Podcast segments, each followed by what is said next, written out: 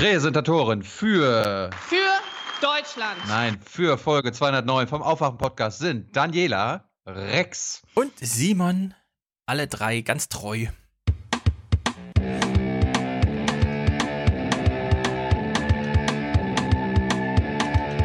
Ist denn das so schwer zu begreifen? Wake up and clear your brain. Time to listen to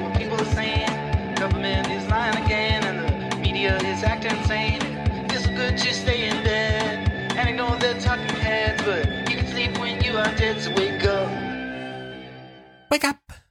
Bei uns ist natürlich schon wieder nachmittags. Aber ihr hört das hier morgens. Wir achten drauf. So, lange Liste Monatswechsel. Robert, vielen Dank. Marlene schickt uns 50. Annika, Robert, Daniel, Lars, Julia, Marius. Ich liebe Stefans klare Meinungen, schreibt er. Danke. Stefan, 50. Kevin, Christoph, 80 Euro schickt er. Freue mich über jede 6-Stunden-Folge. Oh Gott. Das machen wir nicht nochmal. Lutz. Ja, genau. Lutz. Ah, Er schreibt, Zitat, Artikel 1 bis 4, Grundgesetz, Doppelpunkt. Zugunsten des Gemeinwohls können in jedem Bereich die Profitinteressen eingeschränkt werden. Punkt. Fragezeichen, Fragezeichen. Bin mir nicht ganz sicher, was das bedeutet, aber wir geben es hiermit weiter. Lisa, Bernhard, Florian grüßt uns aus Schweden, Thorsten, Frank, Till, Merten, Nathalie, Sören, Tobias grüßt uns aus der Schweiz, Simon, Lasse empfiehlt uns Jochen Malmsheimer. Ich möchte es auch nochmal machen. Immer gern gehört und gern gesehen. Wer ist das? Uh, gute Frage, das müssen wir demnächst mal klären. Mit Clips. Hm. Vielleicht bietet sich was an. Einer der lustigsten auf der Bühne stehenden Menschen, der gerne aus seiner Familie erzählt. Das ist ein Kabarettist. Ein Kabarettist, so Soziologe. Ein Kabarettist. Aber auch soziologisch. Sehr interessant. So Goffman-Style. Ganz genau hingucken, wenn man das erste Mal ins Wartezimmer geht mit seinem kleinen Kind, den ersten Elternabend besucht, den ersten Geburtsvorbereitungskurs mitmacht und so weiter und so fort. Christina schickt uns 50 dafür, dass ihr mich mit 30 Jahren zum Aufwachen gebracht habt. Anteile vom Geburtstagsgeld. Sehr gut. Micha, Alexander, Katharina, Timo, Paul, Corbinian, Daniel, Marc, Sven, Oliver, Benjamin, Susanne, Daniel, Benjamin und Denise. Stefan, Oliver hat wieder gewürfelt, diesmal 2,63 Euro, gut. Daniel, Karl Ulrich, Michael, Daniel, Sebastian, Alexander, Maximilian, Ruwan, Sebastian, Michael, Laura, Jan, Georg, Tim, Benjamin, Frank und Sonja, Andreas und Ines, Adam, Björn, Jörg, Timo, Levin, Iris, Lena. Ein riesen Dankeschön für euch für A208. Insbesondere Corbin hat sie sehr gefreut. Samuel, Frederik, Bernd, Christian und Nikolas. Puh, die Woche aus 208 war ja ein Gewaltmarsch. Vom Regen in die Traufe, von Bad zu Evil. Mhm. So, wir lassen mal das Tagsaktuelle weg, weil das machen wir lieber dienstags, sonst müssten wir jetzt wieder darüber reden, dass unser Regierungssprecher tatsächlich oben auf der Tribüne saß, als Thilo fragte, und was ist jetzt mit den 42 Kindern? Dann hat er leicht drüber geguckt zu Herr Schäfer und hat gesagt, nichts wissen. Es ist sogar in dem YouTube-Schnipsel hörbar. Benny hat uns darauf hingewiesen. Und dann haben wir uns nochmal die Aufnahme, die nur die Regierungsbank aufnimmt und nicht die Fragen, sodass man es nicht doppelt hört. Ich habe sie dir geschickt. Hast Und man du hört es, man hört es sehr deutlich. Crazy. Hast du es zum Einspielen hier? Nee. Nee, ich wollte es jetzt Ah. mit Absicht, das können wir später nochmal aufgreifen. Okay. Steffen Seibert hat gesagt, nichts wissen. Das war die Instruktion an die Regierungsbank, ans Auswärtige Amt und ans Verteidigungsministerium. Auf die Frage. Genau, nichts wissen. sagen. Also es ist wirklich, es ist skandalös. Wir lassen auch äh, Nürnberg und Duisburg heute aus. Da gab es gestern, weil heute ist ja Donnerstag, ihr hört Freitag, also vorgestern, äh, große Tragödien. Nicht nur, dass Schüler abgeholt wurden aus dem Klassenraum, um abgeschoben zu werden, auch wenn sie in Deutschland geboren wurden und so. Ja, da völlig egal, sondern es war wahrscheinlich der erste Vorfall, der mit dem neuen Strafrecht wirkt. Das heißt, jeder Schüler aus dieser Berufsschule Nürnberg, den wir in den Videos gesehen haben, hat sich strafbar gemacht. Und ganz Twitter ist voller Beweismittel. Also dramatisch. Aber gut, klären wir später. Ich meine, das ist wirklich krass. Die Polizei kommt in die Schule am helllichten Tag und holt einen Mitschüler aus dem Klassenzimmer, ja? Ja. Heilige Scheiße. Ja, in Duisburg haben sie ein Mädel abgeholt aus der neunten Klasse.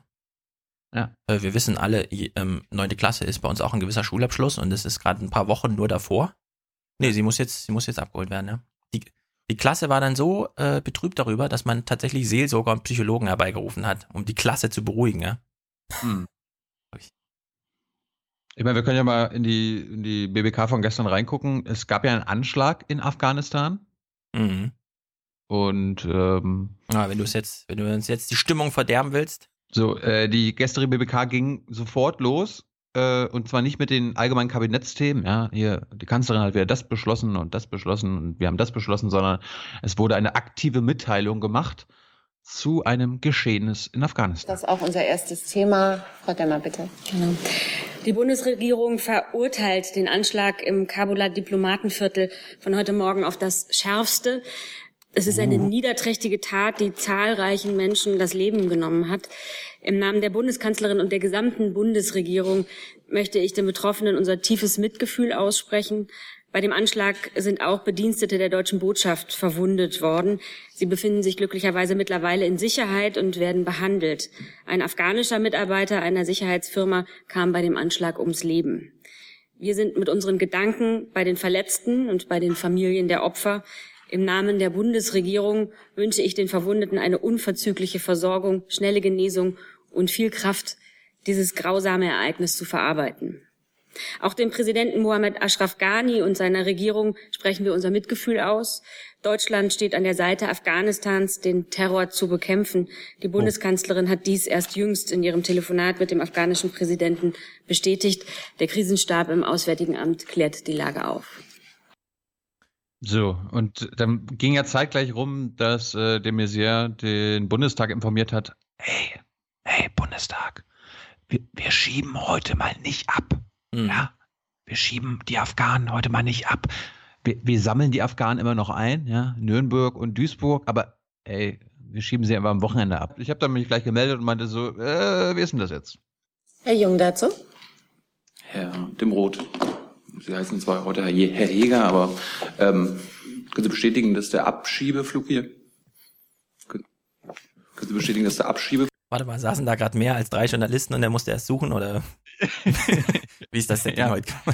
Nee, ich, saß, ich saß an einem anderen Platz als sonst. Darum- Achso, oder- okay. Flug, der heutige geplante nach Kabul, abgesagt wurde? Können Sie begründen, warum? Ähm, Ich kann Ihnen konkret zu äh, bevorstehenden Maßnahmen, wie von Ihnen angesprochen, ganz grundsätzlich nicht sagen. Das wissen Sie auch. Äh, Das gilt selbstverständlich genauso sozusagen vice versa für mögliche Absagen solcher geplanten Maßnahmen. Richtig ist aber, dass in den Medien über eine anstehende Maßnahme für heute Abend berichtet wurde. Ähm, Die deutsche Botschaft in Kabul hat eine wichtige logistische Rolle beim Empfang rückgeführter Personen vor Ort. Wir haben immer wieder ausgeführt, dass die Menschen, die in solchen Rückführungsmaßnahmen nach Afghanistan zurückgeführt werden, dort in Empfang genommen werden, sehr sorgfältig und ähm, entsprechend sozusagen behandelt werden. Diese Rolle können die Mitarbeiterinnen und Mitarbeiter der Botschaft derzeit so kurz nach dem Anschlag, Sie haben gerade davon gehört, ähm, derzeit eben nicht vollumfänglich ausfüllen. Ähm, daher wird es in den nächsten paar Tagen jedenfalls keine Sammelrückführung nach Afghanistan geben.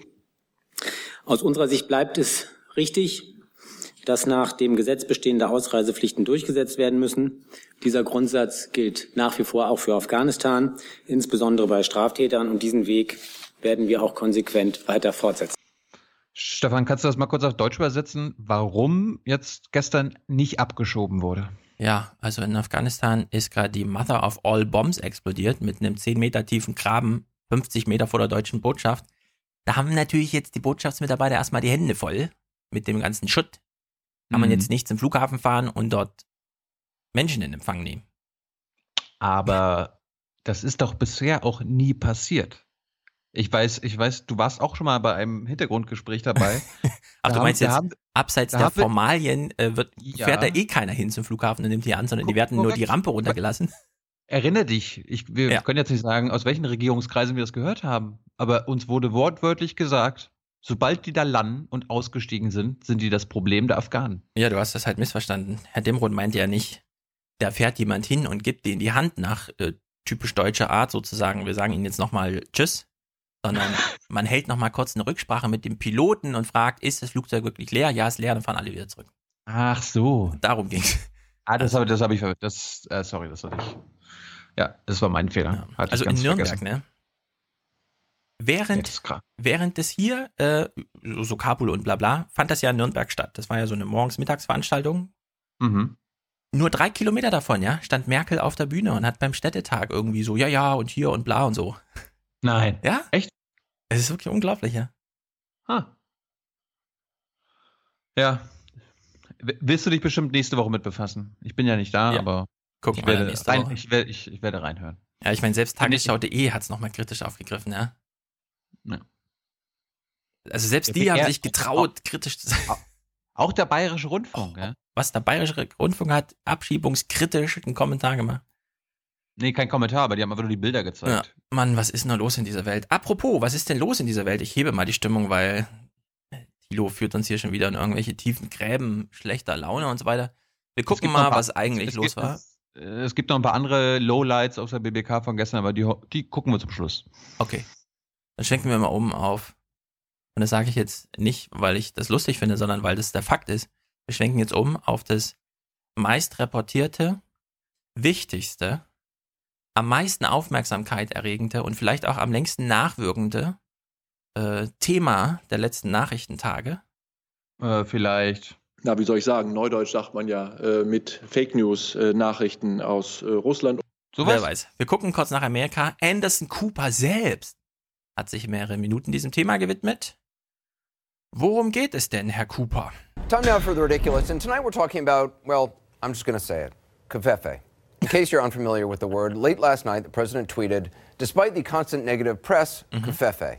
Uh. Now, nearly 24 hours later, I don't believe we as a nation have reached consensus on the exact pronunciation of Covfefe. Falls ihr vorspulen wollt, weil wir das jetzt komplett gucken, sind noch drei Minuten 13 Sekunden. And I know it's kind of a kind of rich to rant against made-up words during a segment called the ridiculous, which is a made-up word, of course. But the difference is we didn't come up with that name by possibly just passing out on a phone. I went to an Ivy League school. I'm very highly educated. I know words, I have the best words. That is more true now than we even knew at the time. The Kofefe tweet, that mercurial late night presidential sentence fragment with one of the best words, stayed up with no explanation for hours and hours and hours. And then, as dawn broke, the president suddenly deleted it and wrote, quote, Who can figure out the true meaning of Kofefe? Enjoy. In the world of Twitter, that move is generally known as the, oh yeah, I totally meant to do that trick. Always super effective. The problem is, by the time he tried to pretend it was just a fun guessing game for America, the internet was already having its way with Kofefe. Turns out there are two types of people who tweet after midnight presidents and comedians. What were people tweeting? Well, there was a lot of ask your doctor if Kofefe is right for you, and don't talk to me until I've had my Kofefe. Plus, Ob ihr euch jetzt fragt, liest er jetzt wirklich noch Tweets vor, die letzten zwei Minuten von diesem Clip? Wer weiß, hören mal weiter, ob er wirklich jetzt einfach lustige Tweets vorliest. Das ist renommierter Journalismus, Ah ja, das haben wir doch gehört. Im Deutschlandfunk und so. Er wurde schön zurechtgemacht, die Brille sitzt, die Frisur auch. some other highlights. One was it's 5:15 it's 5:50 a.m. and his tweet is gone. The sun rises and we all walk home in our party clothes. Was it all just a dream? The wind whispered, Kofefe. Back on this camera. On a dark desert highway, cool news. wind in my hair, warm smell of kofefe rising up through the air. Another, when you saw only one set of footprints, it was then that I kofefe. I like that one. I don't know what it means. If you think you're above Kofefe, you're part of the Propfefe. Propfefe. I messed that one up. A bunch of people also joke that Sean Spicer would say the tweet spoke for itself, which was actually not that far off. This is from today's press briefing, which was not only off camera, but also often in an alternate reality. Do you think people should be concerned um, that the president posted somewhat of an incoherent tweet last night and that it then stayed up for hours? Uh, no. Why did it stay up so long? After, is, is no one watching this? No, I, I think the the uh, the president and a small group of people know exactly what he meant. Blake. Blake. Blake. What does he mean? Blake. What is Kofefi? what is Kofefe? Hey, do y'all remember when Dan Quayle was publicly Shame. shamed coast to coast because he didn't know how to spell potato? how far we've come in America. I'm sorry, I think the president and a small group of people know exactly what he meant. Come on. Don't kafefe on the nation's leg and tell us it's raining. Now, we don't know what really happened. Maybe the president does use a secret word with a small group of people inside the White House when he doesn't want Reince Priebus to know that they're all talking about him. Maybe he was writing a tweet complaining about his press coverage again, and then he got distracted because he heard his name on the television and then he fell asleep. There's a lot we don't know, but the president does. I know words. I have the best words. I have the, but there's no better word than stupid. Right? There is none. There is none. There's no, there's no, there's no word like that. Ja, Manchmal kann Klarheit nicht für jeden Einzelnen hergestellt werden. zum Glück können wir jetzt sagen, leben wir nicht in Amerika, wo alles drunter und drüber geht. Zum Glück haben wir in Deutschland die besten Journalisten der Welt. Zu diesem Anlass möchte ich eine feierliche Verka Ver Verkündung eigentlich machen, ja. Ich verkünde mal. Zitat. Warte ich mal ein bisschen Hall rein. Zitat. Auf Vorschlag von Intendant Thomas Bellut hat der CDF-Verwaltungsrat zugestimmt, dass die Beauftragung des Elmar Thewesen mit der Leitung der Hauptredaktion Aktuelles sowie als stellvertretender Chefredakteur über den 31.05.2017 hinaus bis zum 31.03.2020 verlängert wird. 2020? So, ein paar Nachträge dazu, journalistisch aufgereiht in irgendeiner Zeitung, keine Ahnung, wir haben den Tipp per Screenshot bekommen. Theme Thewissen wird demnach, äh, warte mal, was? 205.560 Euro im Jahr verdienen. Uh. Im Protokoll sind Zusatzleistungen des Mitarbeiters vermerkt. Doppelpunkt. Altersversorgung. Beihilfen. Familienzuschlag. Und Sterbegeld nach den für das CDF jeweils geltenden Bestimmungen. Reisekosten. Also, also wenn Oma Erna stirbt, bekommen die ZDF-Mitarbeiter einen Bonus? Ah. Und die reisen dann auch zu der Beerdigung. Deswegen Reisekosten, Tage- und Übernachtungsgelder. Achtung jetzt. Macht euch ein bisschen die Augen nass. Ihr dürft jetzt ruhig ein bisschen weinen. Elmar Thewissen bekommt nicht nur Reisegeld und Tagesgeld, sondern er bekommt auch eine, Zitat, Trennungsentschädigung für die zurückbleibende Familie. Falls er schnell mal den Kommentar nicht in Mainz, sondern in Berlin einspricht, wie man jetzt auf jeden Fall abschieben sollte, dann kriegt er ein bisschen Trennungsgeld für diese Distanz zu seiner Familie. Hm. Das kommt alles noch zu den 205.000, die pro Monat 17.000 Euro sind, obendrauf. Ja, falls Herr Thewissen noch Umzugskostenerstattung braucht, kriegt er die natürlich auch. Falls ihm irgendein Jubiläum einfällt, kriegt er natürlich Jubiläumsgeld. Bekommt er auch Terror, ähnliche Terroreinsatzgeld? Also mit Terroreinsatzgeld? Also Ja, wenn, wenn er. Hm. Ein Jahr, ein Jahr München oder so. Letzter Satz. Seinen Dienstwagen darf Thewissen auch für private Zwecke nutzen. Okay, Gratulation. Nachvollziehbar. Äh, ich, ich bin mir nicht ganz sicher. Ähm, ich meine, Thewissen wird sich das so denken, ist das jetzt viel Geld? Naja, ich meine, wenn der Schiri bei der Champions League sagt, sechs Minuten Nachspielzeit, das ist mein Gehalt für das ganze Jahr. Ah. Nee, ah, umgedreht. Wenn der Schiri sechs Minuten Verlängerung pfeift, dann sind die ja nicht in den 90 Minuten Lizenzkosten mit drin, man kriegt sie quasi obendrauf. Die 220.000, die man dann gespart hat, dadurch, dadurch, dass, dadurch, dass man sechs Minuten Fußball Champions League hat, sie aber nicht bezahlen muss, weil es ja Nachspielzeit ist, bekommt er das, das als Jahresgehalt. Jetzt macht Sinn, Ja. glaube ich, oder? Hm. Schön. Ja. Gönn ich ihm. Ich gönne ihm das natürlich auch. Bin Hm. nicht neidisch. Pff, Komm mal, nein. Nö. Ich bin, ich bin nur auf den Dienstwagen neidisch. Also ich möchte eigentlich auch einen Auf, ich möchte einen Aufwachen-Dienstwagen haben. Ich möchte einen Aufwachen-Führerschein haben. Ja, stimmt, du hast ja noch nicht mal das. Ja, bin ja ganz arm dran. Okay, Hm. wenden wir uns mal wieder den schrecklichen Ding zu, die SPD. Frau Barley war ja bei dir im, Inter im Interview. Interview. Interview. Ja. Ja, ich beginne mal gleich mit dem guten Witz, den sie gemacht hat. Und das habe ich, das habe ich Sigmar Gabriel damals auch gesagt. Ich Äh, wie, was hast du eben gesagt? Ach so, wir hören mal weiter. Okay, es löst sich von alleine auf. Okay, alles klar. habe gesagt, wenn du so ein, wenn du so einen Terrier willst, der einfach nur immer schreit und, und beleidigt Also so ein Hubertus Heil oder so. und äh, auf die auf die Kacke haut, das bin ich einfach nicht und das werde ich auch nicht. Ich glaube, sowas kannst du auch nicht üben oder spielen. Das ist dann auch nicht echt. Ähm, was will sie denn sonst als Generalsekretärin machen, wenn ich wie ein Terrier rumrenne und die allen in die Waden beißen?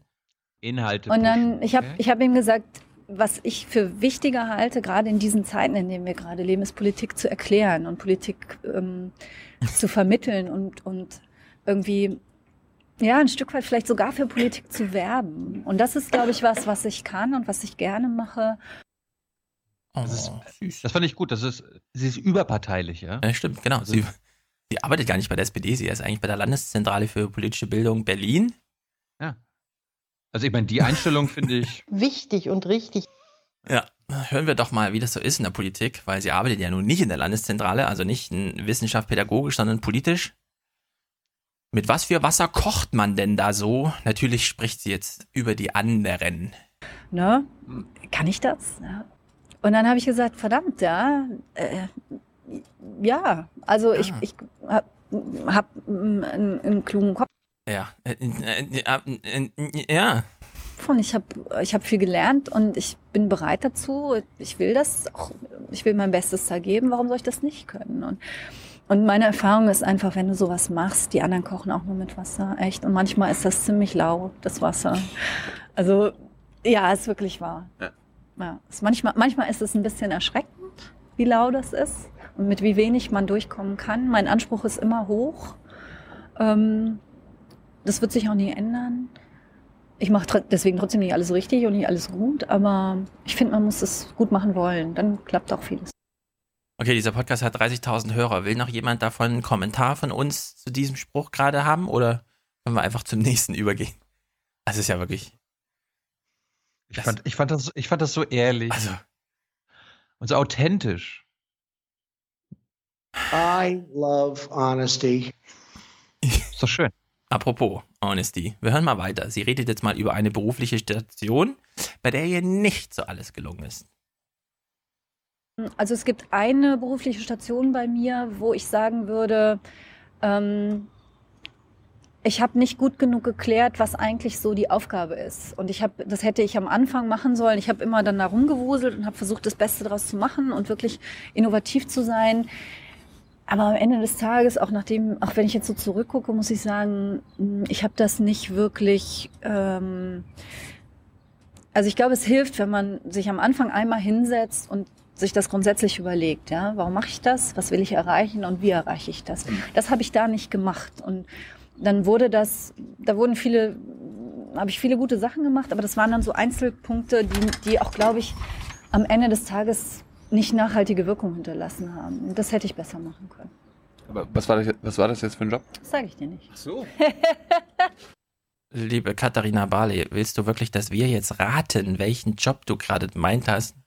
Darf, darf ich raten? Also meine, wer, wer das Interview gesehen hat, äh, könnte man ja darauf kommen, sie hat ja angesprochen, dass sie ganz am Anfang als Anwältin gearbeitet hat, ne? In ihrem Richterin, Anwaltsbüro. Naja, und sie hat ja in so einem, so einem Medizin-Anwaltskanzlei geredet. Ja. Und da Ah ja, meinte für sie, Ärzte, ah, genau. Mhm. ist nicht für mich. Und da dachte ich, okay, vielleicht hat sie das gemeint. Aber ihrer Beschreibung nach, warum ihr das, was sie ihr nicht Ja. gelungen ist, nicht gelungen ist, das hörte sich und jetzt gerade, also jetzt im Nachhinein, nachdem sie jetzt nicht mehr Generalsekretärin ist, habe ich das Gefühl, äh, dass sie genau das meinte. Also wenn, wenn du jetzt nochmal zurückspulen würdest und wir einfach in, uns in den Kopf setzen, Ich glaube, jeder hat ja, genau das okay. rausgehört. Ja. Also ich weiß auch nicht genau, was ich. Also ich bin ja noch ein paar Clips jetzt aus diesem Gespräch, ja. Und es gibt ja eh schon den Vorwurf, wir, wir wären hier zu, also ich wäre zu arrogant oder so, aber was soll man jetzt dazu sagen? Ne? Also wir haben jetzt drei Clips gehört, hören wir uns mal den vierten Clip an. Was mag sie zum Beispiel nicht so in der Rolle des, jetzt ist sie es ja nicht mehr, aber SPD-Generalsekretär seins, ja? Was, was kommt da so, was man im Grunde ablehnt? Ähm, wenn man dich im Fernsehen sieht, im Radio hört, in den Zeitungen liest, dann ähm, bekommt man auch schon mit, dass du sehr viele Floskeln verwendest. Echt? Ja. Ah, das sollte nicht so sein. Mhm. Sie legt nochmal nach, Floskeln ist ja nur das eine, es gibt ja noch den Politsprech. Was hat sie dazu zu sagen? Aber ganz ehrlich, ich finde diesen Politikersprech fürchterlich, richtig schlimm. Ich fand ihn immer schon richtig schlimm, schon als, als ich äh, weit davon entfernt war, irgendeine Funktion zu übernehmen. Und ich habe mir ganz fest vorgenommen, das nicht zu machen. Ich, ich kann es nicht immer vermeiden, aber ich versuche es eigentlich. Von daher, wenn du dir das eh angeguckt hast, dann gib mir mal, streich das mal an mit, mit einem Textmarker und dann schieb mir das mal rüber. Liebe Hörer, wir haben jetzt hier keinen Textmarker, aber ist Thilo einer, der sich das schon mal angeguckt hat, wie Katharina Barley im, im Fernsehen auftritt? Nein, nein. Ich bin, ich, bin, ich bin ja total naiv daran gegangen, kannte sie ja vorher nicht. Ich frage doch immer, Stefan. Ich frage Ja. immer, wer das, wer das ist. Ich habe den Menschen zum ersten Mal in dem Moment erlebt. Also Frau Barley möchte gern darauf hingewiesen werden, mit einem Marker auf Text, wenn sie in Politsprech verfällt. Nun haben wir hier ein kleines Archiv an Clips von Katharina Barley. Habe mal Barley als Suchbegriff eingegeben, bin auf den ersten Clip, den ich gestoßen bin, gekommen. Wir haben sie geguckt, als sie im Heute-Journal in der Paris-Woche zwischen Landtagswahl und Landtagswahl und so weiter. Ich lasse nur noch diese Clips, die wir da gespielt hatten, nochmal unkommentiert durchlaufen und wir überlegen nochmal, was davon müssten wir eigentlich ausdrucken, gelb markieren und ihr zuschicken? Ihr Kandidat Martin Schulz wirkt wirklich getroffen, also auch persönlich betroffen von diesem Wahlergebnis. Was soll uns das sagen? Ich habe verstanden oder ich weiß jetzt auch nicht mehr weiter. Martin Schulz ist ein, äh, ist ein sehr emotionaler Mensch und äh, das ist einer der Gründe, warum er bei den Menschen so gut ankommt. Und Mhm. Es ist vor allen Dingen dann bitter, wenn man das Gefühl hat, und die Zahlen es auch bestätigen, dass man eigentlich eine gute Arbeit gemacht hat. Und äh, klar, da war im ersten Moment sehr, sicherlich, sicherlich auch erstmal eine Portion Ratlosigkeit dabei. Jetzt sehen wir ein bisschen klarer, äh, wo wir die ersten Analysen haben. Aber jetzt schauen wir nach vorne. Martin Schulz äh, steht ja auch dafür, wenn man mal hinfällt, dann steht man wieder auf, atmet tief durch und äh, arbeitet weiter. Die Ich, SPD ich habe macht, ich hab, äh, ich hab jetzt keine Floskeln bisher äh, entdeckt, Stefan. Also bitte. Okay, wir hören mal weiter. macht Politik für, für sich und für die eigenen Inhalte und nicht äh, für irgendeine Koalitionsoption. Jetzt äh, hat man heute auch Ihren Ex-Parteichef erleben können. Ich bin sicher, Sie haben ihn auch aufmerksam verfolgt, Sigmar Gabriel. Er hat mehrfach betont, welch guter Freund er ist für den neuen französischen Präsidenten und hat einen deutsch-französischen Investitionsfonds vorgeschlagen. Der Mann ist umtriebig im Moment, als wäre er selbst der Kanzlerkandidat. Was glauben Sie, wie kommt das bei den SPD-Wählern an? Jetzt erklärt sie Politik, ja? Wenn die sagen könnten, Momente mal, sollen jetzt wir in Deutschland für Frankreich bezahlen? Es geht darum, dass wir in Europa zusammenstehen müssen, um unseren Kontinent gemeinsam voranzubringen. Und äh, alle Experten sagen, dass es auf die Dauer nicht gut geht, wenn nur Deutschland die herausragenden Wirtschaftswerte hat und äh, alle Nachbarn um uns herum im Grunde genommen in großen Schwierigkeiten sind. Deswegen ist es richtig, auch zu sehen, wie Impulse geschaffen werden können in anderen Mitgliedstaaten. Am Ende äh, nützt das auch uns. Wir sind vor allen Dingen auch eine Exportnation. Und es geht ja jetzt nicht darum, irgendetwas zu verschenken, sondern es geht darum, äh, ja, Kräfte zu bündeln und äh, gemeinsam das Beste für beide Länder herauszuholen. Frau Balli, in Okay, einem Wort, danke. wie wichtig ist ein Sieg für die SPD in Nordrhein-Westfalen? Na, sehr wichtig natürlich. Katharina Barley, herzlichen Dank fürs Gespräch heute Abend hier im Heute-Journal. Danke Ihnen. Ich, ich weiß gar nicht, was du hast. Experten sagen, wir müssen jetzt zusammenstehen, Dinge überprüfen, auch die anderen Länder. Also, ähm, das ist jetzt erklärte Politik, ja. Ich meine, auch Katharina Barley bekommt nicht jeden Tag die Chance vor dreieinhalb, vier Millionen Leuten, auch wenn sie alle 70 plus sind, ja. Politik zu erklären. Aber gut, das ist jetzt ihre Herangehensweise und es macht ihr auch super viel Spaß, Politik zu erklären. Da Die Frage, sie, kriegt sie einfach nur die falschen Fragen von so Leuten wie Christian Sievers gestellt? Wie ist denn jetzt die Rolle von der SPD und den Medien? Wir hören mal hier weiter im Gespräch. Im, Im ersten Jahr, würde ich sagen, meiner Amtszeit als Generalsekretärin bin ich praktisch nichts anderes gefragt worden als, warum kommt die SPD nicht aus dem 20-Prozent-Loch?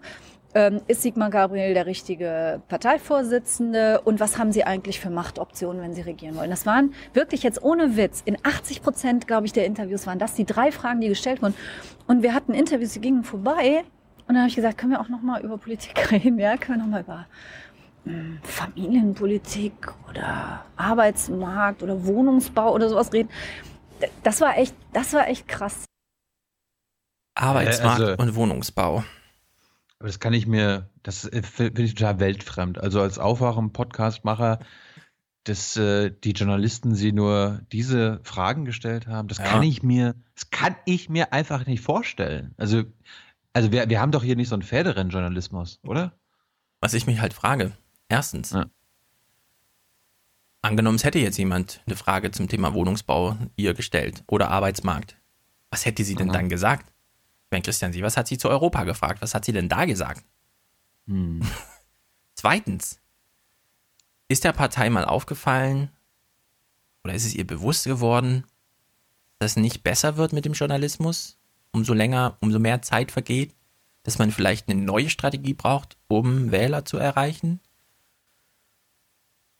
Ja, darum, darum haben sie ja mit mir geredet. Das muss man ihnen ja lassen. Ja, aber ich meine, haben die Hubertus Heil und so, ja, die sind doch auch alle nach Amerika geflogen, Lars Klingbeil, haben sich das mal angeguckt, wie das so geht, eine Wahl zu gewinnen und dann nach dem Wahltermin auf der Bühne zu stehen und den anwesenden Journalisten zu sagen, you are fake news. Und das Wahlvolk rastet aus, ja. Also ich meine, man kann hier natürlich jetzt noch 50 Jahre da durchquälen. Was heißt 50 Jahre? Also so, so lange müssen wir nicht denken. 50 Monate, ja. Also man kann jetzt noch vier Jahre lang, oh, wir, wir kriegen immer nur die falschen Fragen gestellt. Wir wissen auch nicht, wie das geht, irgendwie Politik zu erklären, wenn wir nur so blöde Fragen kriegen. Also die SPD, ich überlege mir jetzt ein Urteil, die SPD, die tut mir leid. Ich habe ich hab ein bisschen Mitleid. Okay, nächster Punkt. Wenn es schon mit dieser Kommunikation zu Nicht-SPD-Mitgliedern, Klammer auf, Wähler, Klammer zu, nicht richtig funktioniert.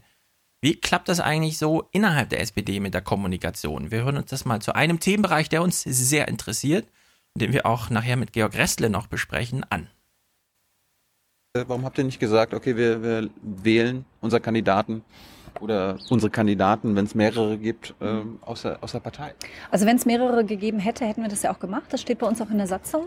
Wir haben das ja auch schon mal gemacht. Ja, aber- ehrlich, gesagt, ehrlich gesagt, die Erfahrungen damals waren nicht so doll. W- Wann war das? Äh, das war, äh, oh Gott, ich bin so schlecht mit Jahreszahlen. Ich bin so schlecht mit Jahreszahlen. Wann waren wir nochmal eine sozialdemokratische Partei? Ah, wir sind schon so Ich- alt. Ich, ich habe sie dann daran erinnert, ne? Also, Es ist wirklich haarsträubend. Wir hören mal weiter. 90ern, Helfen wir mal in den 90ern, Schlag genau. Ja, ja, genau. Ich, ich kann, bin Jahreszahlen schlecht. Und wenn du jetzt guckst, was bei den Grünen passiert ist, die haben es ja Bin mit Jahreszahlen schlecht. Okay, sie hat jetzt schon umgeschwenkt auf die Grünen. Wir hören uns mal das Argument an, was sie jetzt hier macht. gemacht. Ich meine, da hat da jetzt, die Frau war gesetzt, weil sie die einzige Frau war. Das finde ich schon mal schräg. Ja, Mhm. dann brauchst du doch nicht zu machen. Äh, wie hieß nochmal die einzige Frau, die in der SPD angetreten ist gegen Martin Schulz? Das war auch super schräg, oder? Nur eine Frau, muss man sich mal überlegen. Okay, wir weiter. Und bei den drei Männern hat sich einer dann mit 75 Stimmen Vorsprung durchgesetzt. Und es wird jetzt trotzdem alles immer noch diskutiert. Ah, so eine Loser-Partei. Wir, 100 Prozent. Und da, 75 Stimmen Dissens. mhm. Das wollen wir nicht in der SPD. Wo kommen wir hin? Ja. Untergang. Untergang der Abendländer. Okay, haben wir Ja, das also, abgehakt. Also, also, sie würden eine Urwahl machen, wenn es mehrere Kandidaten gäbe. Hm. Also ich behaupte, Ja, wenn, genau. man, wenn, wenn man, wenn man, die haben 150.000 Mitglieder. Wenn sie da einfach mal fragen würden, hey, ähm, wir würden gerne eine Urwahl machen, wer der Kanzlerkandidat ist. Jeder, jeder, jedes SPD-Mitglied darf sich bewerben. Da würde nur Martin Schulz sagen, okay, Ich ich mach das. Und zwar Also nicht im Sinne von, ich mach das, sondern ich opfere mich. Hm. Also wenn, also Marco Bülow oder so weiter, der, der würde, der würde von vornherein sagen, nee, das, das tue ich mir nicht an. Also das möchte ich der Partei nicht antun. Nö, wir haben in der SPD Bürgermeister von Millionenstädten und sonst noch ein paar Kaliber. Und was wir über die wissen, ist nicht sehr viel, außer Ambition haben die nicht. Nein, absolut nicht. Die wollen nur dem Land helfen. Aber das ist eine Ausrede, liebe Hörer, wenn, wenn gesagt wird, ja, es gab ja nicht mehrere Bewerber, ja, dann wurde dafür gesorgt, dass es intern keine Bewerber gibt, damit man keine Urwahl durchführen muss. Ja. Wenn man sich seine, auf seine Satzung beruft, und zwar nicht, weil es zu viel Streit gibt und man schlichten will, sondern weil es gar keinen Streit gibt. Ja, es gibt null Konflikte. Und dann sagt man, ja, ja, aber unsere Satzung ließe das zu. Dann stimmt irgendwas nicht, ja? Dann kann man nochmal in den 100 Jahre alten Texten von Robert Musil nachlesen, wie, das so, wie sich das so verhält. Und das ist, also das ist wirklich äh, schlimm. Und jetzt, ähm, äh, ihr seid ja durch die Themen durchgestiegen. Jetzt kommen wir mal hier mh, ein ganz Hast hast, An du, hm? hast du die Talkshow-Sache dabei? Äh, Die müssen, die müssen wir angucken. Na, wo sie sagt, wie, wie das mit der Talkshow-Besetzung ist. Achso, ja gut, das kann man kurz referieren. Den Clip habe ich jetzt nicht. Ich habe mal einen anderen schönen Clip. Okay. Nee, ich kann, ja- ich kann ja den Talkshow-Clip nochmal rausholen. Ja, na, ich wollte es kurz und knapp machen, wie auch in diesem nächsten Clip, weil es steht ja eine ganz große Frage im Raum und mit Raum meine ich Deutschland. Warum gibt es im Bundestag eine linke Mehrheit, aber keine linke Mehrheitsregierung? Das, das ist eine tolle Frage. Okay, jetzt haben wir diese Antwort gehört. Jetzt hören wir mal die Antwort und ich habe jetzt nur das Finale der Antwort. Wir müssen uns nicht lange damit aufhalten. Katharina Barley, warum gibt es im Bund keine linke Mehrheit? Das wäre eine Mehrheit von, ich weiß nicht, fünf Stimmen oder was gewesen. Naja, also wie auch immer, ist auch egal. Also. Also, das ist das Originalfinale auf Ihre Antwort, ja? Äh, Von Ihrer Antwort auf diese Frage gewesen. Ja, und, und Okay. natürlich, die, die Linken wollen nicht regieren, ne, sowas. Und die wollen eigentlich nur Opposition machen. Ja, wir nähern uns aber, jetzt- hm? aber, aber gleichzeitig ist die SPD auch dazu bereit, für ihre Überzeugung. Ja, das hören wir jetzt. Das hören wir jetzt. Achso, achso, achso. Ah. Katharina Barley ist zum Zeitpunkt des Gespräches Generalsekretärin der Partei gewesen. Das heißt, ähm, eine Mischung aus Terrier und Politikerklärerin. Mhm. In dieser Rolle, die sie hier auch nicht abgelassen hat, hat sie uns hier nochmal was kredenzt, was ich ähm, super lustig finde. Wir hören uns das mal im O-Ton an. Ehrlich gesagt, das ist jetzt, das kriege ich hier Kommentare wahrscheinlich von, von CDU-Mitgliedern oder so, aber der CDU sind Inhalte egal, solange sie regiert, solange sie an der Macht ist. Also das erleben wir Und immer euch wieder. nicht. Nee, uns nicht. Also wir gehen lieber in die Opposition, äh, in, in, in Würde, ja, irgendwie 100 Prozent Recht gehabt. Okay, jeder, der das nochmal von uns kommentiert haben will, der sagt kurz, ich? Äh, ich habe nichts gehört. Okay, dann können wir jetzt zum, zu dem Thema der SPD übergehen. Sie beklagt sich ja sehr lange. Warum fragen mich Journalisten immer nur, warum wir im 20%-Loch hocken? Jetzt könnte man einen Taschenrechner rausholen und nochmal den Gründungsmythos der Linken nachlesen und sehen, ach so, Hartz IV war der große Bruch. Das war sozusagen der Meteorit, der auf den Mond eingeschlagen ist. Seitdem gibt es zwei Monde, einen großen und einen kleinen, aber man könnte auch linke Mehrheit dazu sagen. Jetzt gerade jedenfalls. Wie ist das jetzt mit Hartz IV und so weiter? Katharina Barley macht mal das beste Argument aller Zeiten zu dieser Frage. Ich weiß, dass es nicht beliebt ist, was ich jetzt sage, aber ähm, ich finde trotzdem, dass es fair ist, wenn man sich mal ein bisschen umschaut in Europa und der Welt, ähm, dass wir, ich weiß nicht, ob das einzige Land in Europa war, eines der ganz wenigen Länder in Europa ist, das den Anspruch erhebt, dauerhaft äh, Menschen das Existenzminimum zu garantieren. Puh. Ja. Wie heißt nochmal das Land links unten hier? Irgendwas mit Schweiz? Frankreich, glaube ich. Frankreich. Mhm. In Frankreich, da kriegt man ja nur ein halbes Jahr Arbeitslosengeld und danach wird man gehängt. Der Gui Ja, also Guillotine. im, Im Rest, der, äh, Rest Europas herrschen amerikanische Verhältnisse. Genau. Äh, Katharina Barley auf die Frage, ja, wie ist das jetzt, wenn jetzt jemand so Hartz IV und in seiner Nachbarschaft und ja, und dann sagt sie, naja, der soll sich halt nicht mit seinem Nachbarn vergleichen, sondern mit dem Griechen, den er im Fernsehen sieht, der auf der Straße liegt und stirbt. Dann wird ein Schuh draus, ein europäischer. Wir sollen doch jetzt europäisch denken, weißt du? So habe ich es irgendwie Genau. verstanden. Jetzt Ja. hast du nochmal nachgefragt zu diesem Top-Thema des Top-Themas, nämlich Hartz IV. Ach, war da nicht was mit Sanktionen und so weiter? Sie verwechselt jetzt hier nochmal irgendwas. Wir klären es vielleicht danach auf. Die Sanktion? Ähm, ja, die Sanktionen, Ähm, ja, die Sanktionen, da bin ich jetzt gar nicht sprechfähig. Warte, ich denke mir schnell was aus. Und jetzt. Weil das war das, das, das war ja das Lustige. Die sind ja, das hatte ich auch in dem Moment gedacht. Die waren seit Monaten einfach nur in diese ALG 1 Ja. äh, Korrekturschiene und jetzt auf einmal äh, Scheiße Sanktion. Oh. Ah, ah, scheiße. Ah. Also wir hören uns mal ihr Sanktionsargument an. das ist so ein, so ein ganz schwieriges Thema. Ähm, man muss ja immer sehen, das, was bezahlt wird, ähm, erwirtschaften andere Menschen. Ja, das sind, das sind Steuergelder, die da ausgegeben werden. Ja, ich meine, So. ich, ich, Ähm, ich meine, theoretisch, wenn ich jetzt Hartz-IV-Empfänger äh, wäre, ich habe ja auch Arbeitslosenversicherung gezahlt, also Selbst, die Das Hartz ist- IV, selbst, ja. selbst viele Hartz IV, na gut, oder kommt das nicht daraus? Nee, da kommt es nicht raus und du kriegst eben Hartz IV, auch wenn du, wenn du nicht vorher gearbeitet hast äh, oder eingezahlt hast. Das ist, das ist was anderes. Das kommt wirklich aus Steuergeldern. Ähm, und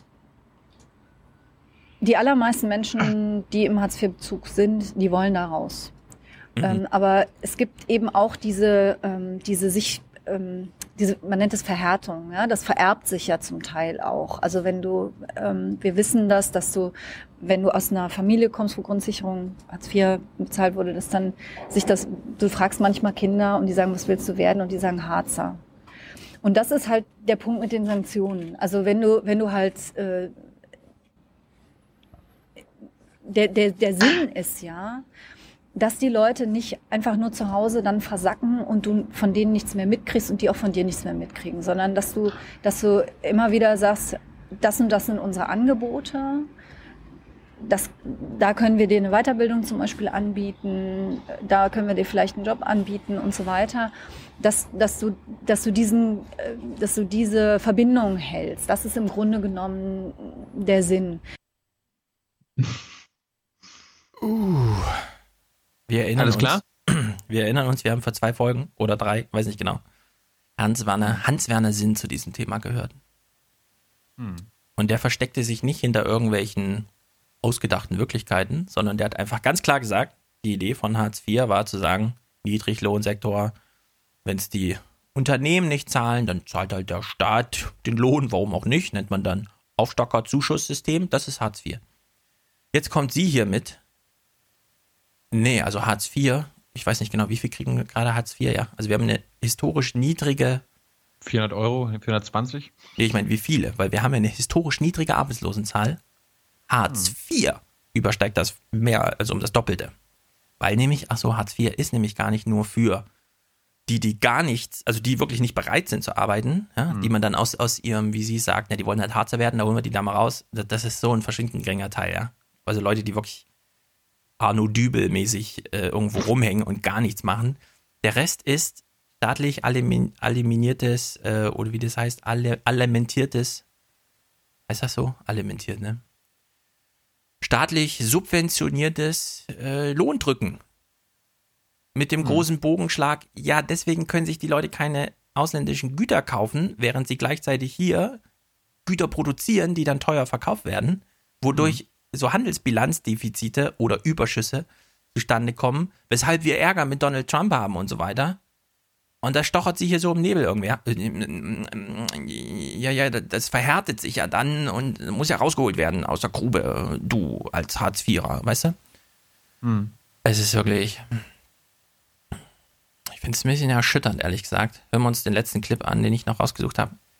Vorratsdatenspeicherung. Wenn du schon so. nicht bei Gerechtigkeit spruchfähig bist, Katharina, wie sieht's denn bei den Grundrechten und Bürgerrechten aus? Hast du als Abgeordnete für die Vorratsdatenspeicherung gestimmt? Ähm, ja, habe ich äh, nach ganz intensiven Diskussionen mit der Community. Ja. Mit der Community. Welche Community meint sie, die die auch Martin Schulz gewählt hat oder ausgesucht hat? Also Der sie Part- und Sigmar Partei- oder was? Der Parteivorstand, ja. Also wirklich. Was ist da los in dieser Partei? Das ist ja, jedes Mal denkt man sich, komm, wir geben der SPD noch eine Chance, wir gucken uns mal irgendwas Aktuelles aus den Medien an von dieser Partei. Zack, bam. Vorschlaghammer. Nee, Stefan, schon wieder Scheiße gesehen. Und das Problem ist, wir haben ja noch SPD-Ding offen, weil Martin Schulz hat ja letzte Woche das Parteiprogramm vorgestellt. Und das müssen wir Schön. auch noch gucken. Lass uns doch mal diesen äh, Talkshow-Ausschnitt sehen. Also den Ah, ja, will ich genau. einfach nur hier Ja. festhalten. Ich muss ihn jetzt mal, ja. ich muss, Weißt du, wo er in etwa ist? Warte mal, ich suche ihn mal. Nee. Können wir das nicht einfach referieren? Nee, das, das, das ist so schön. Na, dann such's aus. So, hören wir mal rein, Katharina Barley, in Sachen Talkshow-Besetzungen. Das fand ich lustig. Leute, die, die allermeisten meiner Kolleginnen und Kollegen im Bundestag sind ganz normale Leute. Die sieht man ja oft gar nicht. Ne? Wir haben 630 Abgeordnete. Wie viele von denen sieht man eigentlich? Wenn immer nur dieselben in die Talkshow schickt? Ich will da vorher nochmal sagen, weil sie das in so einem Jammerton sagt. Die sieht man ja mal gar nicht. Also alle Wähler, die sie hier gerade erreicht, ja, die essen immer Fleisch, das stellen Leute her, die sieht man auch nicht. Und die sind vielleicht ganz viel wichtiger, weil da kommt es drauf an, was sie in das Fleisch reinmengen, was wir danach in uns reinstopfen, während im Bundestag, na gut, da ist halt eine übergroße Koalition, die halt sich halt durchpeitschen lässt für den Fraktionsvorsitzenden. Ja, muss man die dann sehen deswegen? Bin mir nicht so sicher. Ähm, das wenn- ist wenn- ein wenn- interessanter Punkt. Wenn Oppermann, Barley, Gabriel, Schulz, immer, es sind ja fast immer dieselben. Also Mhm, Das ist ein interessanter Punkt. Ich würde gerne Leute in Talkshows schicken. Das geht leider nicht. Die Talk Bitte. Sie würde gern irgendwo anrufen und sagen, wer mal wo eine Talkshow soll. Ist sie, vielleicht ist sie ein bisschen überschwänglich, hat es in dem Moment nicht gemerkt, was sie da gerade gesagt hat, aber gut, hören wir mal weiter. Shows, äh, die, die Macher bestimmen selber, wen sie haben wollen. Und wenn Skandal! der oder diejenige nicht Mhm. kann, zum Beispiel aus Termingründen, dann äh, klappt das auch nicht, jedenfalls in der Regel nicht, zu sagen, ich, aber wir haben da jemanden super kompetentes, ähm, das, das sind die sehr, äh, haben die ihre eigenen Kriterien und ähm, gehen nach eigenen Maßstäben vor. du bist grundsätzlich ehrlich. Ähm, Die gehen nach eigenen Maßstäben vor. Unglaublich. Aber ich meine, das, äh, Dass sie das falsch sein können, okay, ja, aber Bali, Ja. du darfst da nicht so übertreiben mit, ich würde gerne Leute in die Talkshow schicken. Also, das für ein, also, na gut, lassen wir das mal. Das ist doch lustig. Äh, das Gespräch endete jetzt im Nachhinein natürlich ziemlich ironisch, nämlich so. Es geht eben um, um wie gesagt, um Gemeinwesen, um, um, ähm, um Teilhabe, um all das. gut, Dankeschön. Äh, ich, ich hoffe, dass du deinen Job auch nach der NRW-Wahl hast, weil das Interview kommt erst nach der NRW äh, NRW-Wahl raus. Was? Na, wer, wer, Also wer, wer weiß, was da alles. Da mussten schon einige gehen bei manchen Wahlen. Also, das will ich jetzt mal nicht hoffen. Ja, ich, euch auch gerne. Gut, also wir uns ja einig. alle. Vielen Dank. Danke dir. Und äh, er, erinnere, Mal. erinnere mal bitte Sigmar Gabe daran. Er hat mir versprochen, dass er mir ein Interview gibt. Okay. Erinnere mal Andrea Nahles dran. Sie hat es auch versprochen. Martin Schulz sowieso. Also, es hat mich wehgetan, ich werde es Ihnen sagen. Okay, alles klar. Ciao. Sie war deswegen so empört, weil sie dachte, das kann ihr noch im Wahlkampf nützen, was sie hier als Gespräch abgeliefert hat. Sie dachte, das ist noch Wahlkampf. Was, das kommt erst nach Sonntag? Das haben sie aber gewusst. Hätte sie wahrscheinlich wieder gesagt, ich hätte da gern mal angerufen bei Alexander Tyler und gesagt, wann das erscheinen soll. Immer diese Medienlogik. Na gut, kommen wir mal zur SPD. Jetzt wird's ernst. Jetzt geht's um unser Land. Mehr Zeit für Gerechtigkeit. Lassen wir uns mal einstimmen. Klaus Kleber schwänzt mal wieder. Es liegt auf dem Boden. Ja, Ja, ich weiß auch nicht, war ein schönes Schnittbild, ne? Papier liegt halt auf dem Boden, kurz vor der Rolltreppe, warum immer nicht. Und es ist auch nur oben zusammengetackert, ja. Überleg mal, Corbyn, der hat das Ding rot eingebunden, überall dabei gehabt, hier die SPD liegt so auf dem Boden, lässt es da so rumliegen irgendwie. Das Keine ist, Ahnung. das ist auch, so, auch so ein Punkt. Corbyn hat überall das Parteiprogramm und äh, irgendwann werden sich die jungen Wähler oder Wähler, die sagen, was steht denn da jetzt drin? Okay, gucke ich mal rein. Also der, das musst du dir mal vorstellen, der pusht Inhalte. Herr Schulz, es geht bei Corbyn um Inhalte, ja? Das ist einfach ein Skandal. Der, der, der hat doch den, den, den Schuss nicht gehört. Das ist ein linker Spinner. Also, die SPD. Klaus Kleber schwänzt. Warum auch nicht? 600.000 Euro im Jahr? Da kann man doch mal schwänzen. Christian Sievers steht bereit. Äh, Klaus macht wahrscheinlich gerade eine Doku, Teil 2 im Silicon Valley. Ja, das kann sein. Oder, oder er ist, er ist den, den, den Fake News aus Russland irgendwie hinterher. Ja, stimmt. Neues Thema. Die Bots. Vielleicht in, Lit vielleicht in. Litauen oder so. Okay, wir machen hier keine weiteren Fake-Spekulations-News. Wir steigen ein. Klaus Kleber schwänzt. Christian Sievers Klaus, ist Klaus da. könnte uns ja aber Klaus könnte uns ja auf dem Laufenden halten, indem er sein Twitter anständig benutzt ja, und sagt, hier, hey, ich bin jetzt hier. Hm, Für manche andere in seinem Alter geht das ganz gut. Für manche. Manche schlafen nachts über ihrem Handy ein, das ist dann ein bisschen blöd. Aber gut. Also Klaus Kleber, wo auch immer er ist, Christian Sievers vertritt ihn und er bringt uns gleich mal in die richtige Stimmung. Es gibt Tage, da landet man zielsicher bei Fußballersprüchen. Heute ist so einer. Guten Abend. Zuerst hatten wir kein Glück, dann kam auch noch Pech dazu. Und natürlich das legendäre Zitat von Andy Brehme, der sinngemäß sagte, hast du was am Fuß, dann hast du was am Fuß. Was im Fußball passt, gilt in der Politik. Mhm. Sind wir jetzt eigentlich eingestimmt oder war das eher so ein bisschen lame? Ah, Mann, ey. Okay, steigen wir mal inhaltlich ein. Merkel, das wissen wir ja aus den Massenmedien, braucht ja Chaos in der Welt, um gut auszusehen. Wo findet man eigentlich so Chaos? Ach so, direkt beim politischen Konkurrenten. Na dann. Eckpunkte ihres Wahlprogramms wollte die SPD heute vorstellen. Wichtiger Termin, gerade für eine Partei, die dringend punkten muss. So ein Termin ist gesetzt. Aber dann, gestern, später Abend, die Agenturmeldung, die SPD sagt die Präsentation ab. Später heißt es verschoben. Und dann plötzlich doch die Eckpunkte des Wahlprogramms. Ja, Hm. ist es also endlich da, das Wahlprogramm? Für was interessieren sich die Medien jetzt eigentlich für das Wahlprogramm oder für irgendwas hinter den Kulissen? Was bei der SPD da gerade los ist, auf diesen 71 Seiten Programm und hinter den Kulissen Andreas Künast. Mhm. Es geht also gleich. Ja, also er beschwert sich zuerst, das Programm kam zu spät. Dann ist es endlich da. Und wofür interessiert er sich? Für die Frage, warum kam es denn zu spät? Finde ich auch wieder sehr gut, CDF. Ja. Das ist Es also geht, Ast es rein. geht, um, es geht um Inhalte, Stefan. Ach, stimmt, ja. Die Inhalte. Hören wir doch mal rein, was so vorgefallen ist. Als sich die SPD mal in den Arm nimmt, weil wieder so viel schief geht, weil zum Kummer jetzt auch noch Pech kommt, ist es noch nicht mal zehn. In diese Richtung. Da ist. Hört genau hin, jetzt kommt der beste Spruch ever. Also wir sehen hier einen Polizisten, es ist Feueralarm, alle müssen aus dem Willy Brandt-Haus raus. Wir hören jetzt Nein, mal nein, von nein, diesem nein. Andreas Künast. Hm? Das ist, das ist auch schon wieder Fake News. Das war kein Feueralarm. Das Wahlprogramm war, das Wahlprogramm war so gemeingefährlich, Also, ah, dass die ja. Berlin, Berliner Polizei einschreiten musste und hat gesagt, ey, ihr dürft jetzt hier nicht das gesamte Wahlprogramm vorstellen, nimmt mal nur ein paar Eckpunkte, ja, das ist, das ist zu gefährlich. Und dann haben sie das noch gemacht. Ja, das war jetzt. Ha ja, hallo? Ja, hallo? Ah, danke, Thilo, für die Aufklärung. Das habe ich gebraucht, die Info. Jetzt kann ich endlich auch mal was weiter erzählen in der Mittagspause nachher. Alles klar, danke, ciao. Gerne. So, also wir haben hier einen Alarm, ein Polizist steht da und sagt, bitte in die Richtung rausgehen und so weiter. Wir hören jetzt uns mal an. Andreas Künast, der macht ja nicht nur minutenlang zu diesem, es war ein Feueralarm, es war ein Feueralarm, geil, geil, endlich was los, endlich Schnittbilder, juhu, alle stehen auf der Straße, wuh, wuh, wuh, wuh. Die SPD ganz bürgernah. Er macht jetzt hier mal einen richtig geilen Spruch zum Thema, ja, passend. Mir ist er beim ersten Mal ein bisschen untergegangen, ich habe das nicht, deswegen achtet genau drauf, was er jetzt hier sagt. Bitte alle in diese Richtung.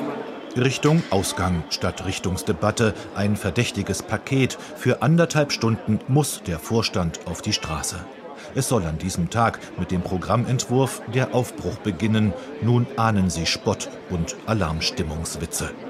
Die SPD auf dem Bürgersteig ist eine geprüfte Partei.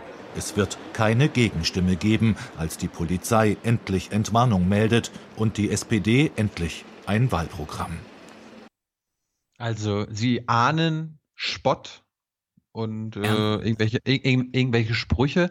Damit meinen die natürlich nicht, oh Scheiße, jetzt hat Extra drei und die Heute-Show wieder ein paar Witze, die sie machen können, sondern die ahnen, dass das Heute-Journal sich darüber lustig macht. Weil das Heute-Journal auch ein bisschen locker, flockig und lustig sein will.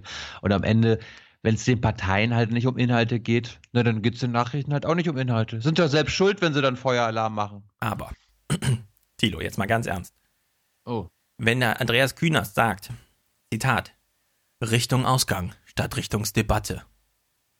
Ist das nicht der tollste Spruch ever? Ja. So, haben wir also ganz viele Zeit hier schon abgeräumt mit, ja, ja, es gab einen Feueralarm, danke, liebes heute Journal, dass ihr uns aufklärt, dass es in Berlin einen Feueralarm gab bei einem Haus, wo Leute raus dann, dann auf der Straße standen, so wie das bei Feueralarm nun mal ist. Jetzt geht's doch sicher um Inhalte, oder? Ich glaube, dies ist das beste Wahlprogramm, das wir seit Willy Brandt haben. Äh, Es ist äh, griffig, es äh, hilft den Menschen in diesem Land, äh, Probleme zu lösen und äh, besser auch leben zu können. Dummes Also. Zeug zum Schutz der Freiheit. Ja, wir haben hier einen Programmablauf. Ich sag's gleich. Dieser Gesamtpackage-Bericht hier mit Interview und allem ging elf Minuten, davon gucken wir neun. Also hier fehlt nichts irgendwas mit inhaltlich und so weiter, ja. Elf Minuten. Ging das insgesamt. So, also wir haben Terminverdingsung, ja. So, dann gab es endlich einen Termin, dann kam Feueralarm. Jetzt denkt man sich so, oh, so nach drei Minuten, ja, jetzt nach dem Feueralarm werden die doch mal auf die Inhalte eingehen, oder? Nee, da kommt zuerst die Einschätzung vom Spielfeld ran. Thomas Oppermann als Fraktionschef sagt, das beste Programm seit Willy Brandt. Das Programm wird den Menschen helfen, besser leben zu können. Hm. So, jetzt Kön- aber zum Programm, können- oder? Können wir diesen Mann bitte ab sofort nur noch falsch aussprechen und nämlich Thomas Floppermann sagen? Keine Namenswitze. Oh Mann. Oh Mann. Also damit war Thomas Floppermann weg. Und Jetzt, jetzt, jetzt, Achtung, Ohren aufsperren. Es sind nur 20 Sekunden, aber jetzt ist Zeit für Inhalte. Laut Programmentwurf will die SPD Bildung gebührenfrei stellen, von der Kita bis zum Studium. Die Befristung von Arbeitsverträgen soll im Prinzip abgeschafft werden. Beim Im SPD-Klassiker Bürgerversicherung bleibt der Entwurf vage. Konkret das Versprechen, 15.000 neue Polizisten einzustellen. Wow. Warum hat das Und- CDF so lange darauf gewartet, dass hier jemand 70 Seiten schreibt, wenn das danach die Zusammenfassung ist? Polizisten einstellen, ja. Da kann man da, die Bundesregierung kann doch nur Bundespolizisten einstellen. Ja. Ja. Allem Befristung Ja. bei Arbeitsverträgen abschaffen, ja. Im Prinzip, im Prinzip. Ja, aber selbst im Prinzip, ja. Ich finde, dass dieser Punkt überhaupt hier so wichtig genommen wird und so weiter. Wir, wir hören hier Richard David Brecht und wir wollen irgendwie, also irgendwie müssen wir weg von dieser Die Arbeitsgesellschaft, ja. So, dass Katharina Barley sagt, naja, das Geld vom Staat, das gibt es nur für die, die sich der Arbeit verweigern, weil wir wissen ja, entweder du arbeitest oder du kommst ins Reich der Tiere. Du kannst dann aussuchen, ob du lieber ein Schwein oder ein Esel bist oder was auch immer. Aber Arbeit macht dich zum Menschen. Entweder du bist ein guter Bürger oder faul. Ja. Jetzt kommt die SPD als, das S steht ja für Sozialdemokratie und sagt, und ich ziehe das jetzt wirklich nur aus diesem kurzen, dem CDF, das meint irgendwie, das wäre das Wichtigste. Ist es halt mal so. Okay, nehmen wir das mal hin. Befristung bei Arbeitsverträgen abschaffen.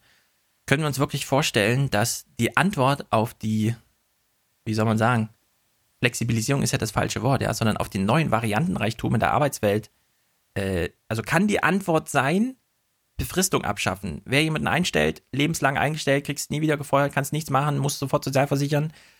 Oder sollte man vielleicht auch als Sozialdemokratie jetzt zu anderen Alternativen als der Betonierung des Arbeitsmarktes kommen, wie zum Beispiel eine Leiharbeit können wir ja durchaus zulassen, aber dann halt vielleicht mit 10% mehr als der Festangestellte oder so, weil irgendwer trägt das Risiko, irgendwer bezahlt für das Risiko oder sowas? Ey, kannst du mal aufhören, jetzt hier Unternehmer, unternehmensfeindliche Aussagen zu treffen oder Forderungen zu stellen? Ja, genau. Oder wie Ey, wär's wenn denn? Das, wenn das unsere Corporate Mhm. Sponsors hier hören. Ja, stimmt, stimmt, stimmt. Liebe SPD, jetzt ganz leise. Wie wäre es denn, wenn man es verbietet, Arbeitskraft als Sachkosten abzurechnen, sodass am Ende niemand genau weiß, wie viele Leute arbeiten eigentlich gerade in Leiharbeit und mit Werkverträgen? Wäre das eine Idee? Das, das ist eine tolle Frage. Ja, irgendwer dachte das beim ZDF, beim ZDF auch und dachte, oh, jetzt haben wir 20 Sekunden über Inhalte gesprochen und Punkte genannt.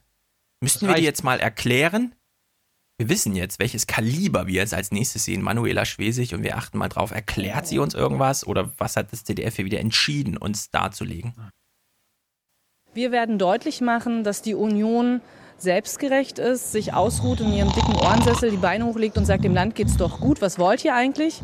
Und wir sind das moderne und soziale Gesicht dieses Landes, was sagt, dem Land geht es gut, aber wir müssen auch dafür sorgen, dass es überall ankommt.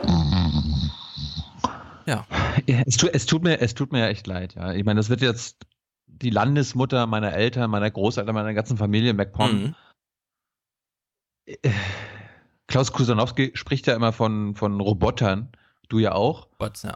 Äh, kannst du mal den Ton einspielen? Also kein, der, der Westworld-Ton, Have you ever questioned the nature of your reality? das ist, Manuel Schwesig ist für mich der Roboter schlechthin Ja. in der Bundespolitik. Ja. Es gibt nur einen, der alles übertrifft, das ist Theresa May. Ansonsten ist im nationalen Vergleich Manuela Schwesig ganz weit vorn, wenn sie dann gleich wieder vom politischen Gegner spricht. Wie wär, wir können ja mal der, der SPD einen Tipp geben, ja? Nicht nur die ZDF macht ja alles Falsche, sondern auch die SPD. Wie wäre es denn, liebe SPD, wenn ihr an dem Tag, an dem ihr euer Programm vorstellt, allen Mitarbeitern, die für euch sprechen dürfen, verbietet, CDU oder Merkel zu sagen vor der Kamera? Hm, an- Vielleicht haben sie das ja sogar, aber dann gibt es halt den guten ZDF-Reporter und den ARD-Reporter. Ja, da muss man dann sagt, knallhart sein. Hm. Da, gut, da kann man sich natürlich auch noch Fünf Jahre mit Der sagt- Quälen und dann kommt Thilo Jung wieder und fragt und dann sagt man, oh, die fragen mich halt immer die falschen Fragen. Ja, ja, und dann sagt Katharina Barley oder Bernhard Schwesig, ja, ich sag denen das ja auch im Hintergrund, ja, bei Hintergrundgesprächen. Was? Du hast Kontakt zu Politikern? Ich will, dass die SPD stark wird. und Ich möchte, dass diese Partei stark wird. Ja. So, wir sind jetzt weit fortgeschritten in diesem Bericht. Horse Race abgeräumt. Fraktionsvorsitzendenmeinung wurde auch gesendet. Na gut, vier Fakten, also immerhin Inhalte wurden auch genannt, vier Stück. Der szenische Einstieg mit dem Feueralarm ist auch ziemlich gelungen. Hören wir doch mal, wie das Fazit aussieht. Dass die SPD heute ihr Wahlprogramm vorstellt, hat sie erst angekündigt, dann nicht mehr angekündigt, dann eine Verschiebung dementiert und dann den Termin kurzfristig verschoben. Die Amateure. Presse hat das dann ein Wirrwarr genannt. Es ist darum gebeten worden, dass man die äh, konkrete Ankündigung von der Ankündigungsliste nimmt, weil äh, wir wirklich eine sehr, sehr große Zahl von äh, Änderungsanträgen bekommen haben und einfach auch noch nicht wirklich klar war, welchen Umfang äh, die Beratung einnehmen wird. Daraus ist dann, äh, wie das manchmal so ist, ein ziemlich interessanter Spin geworden. Tatsächlich haben Kritiker für das Hin und Her eine andere Erklärung. Das hängt mit Sicherheit damit zusammen, dass die Partei, das sagen Hunderte von Abänderungsanträgen, mehr Details will, als der Parteivorstand es für opportun erachtet. Und damit steuert die SPD, ob sie nun will oder nicht, in Richtung ihres Programmparteitages in einen Konflikt.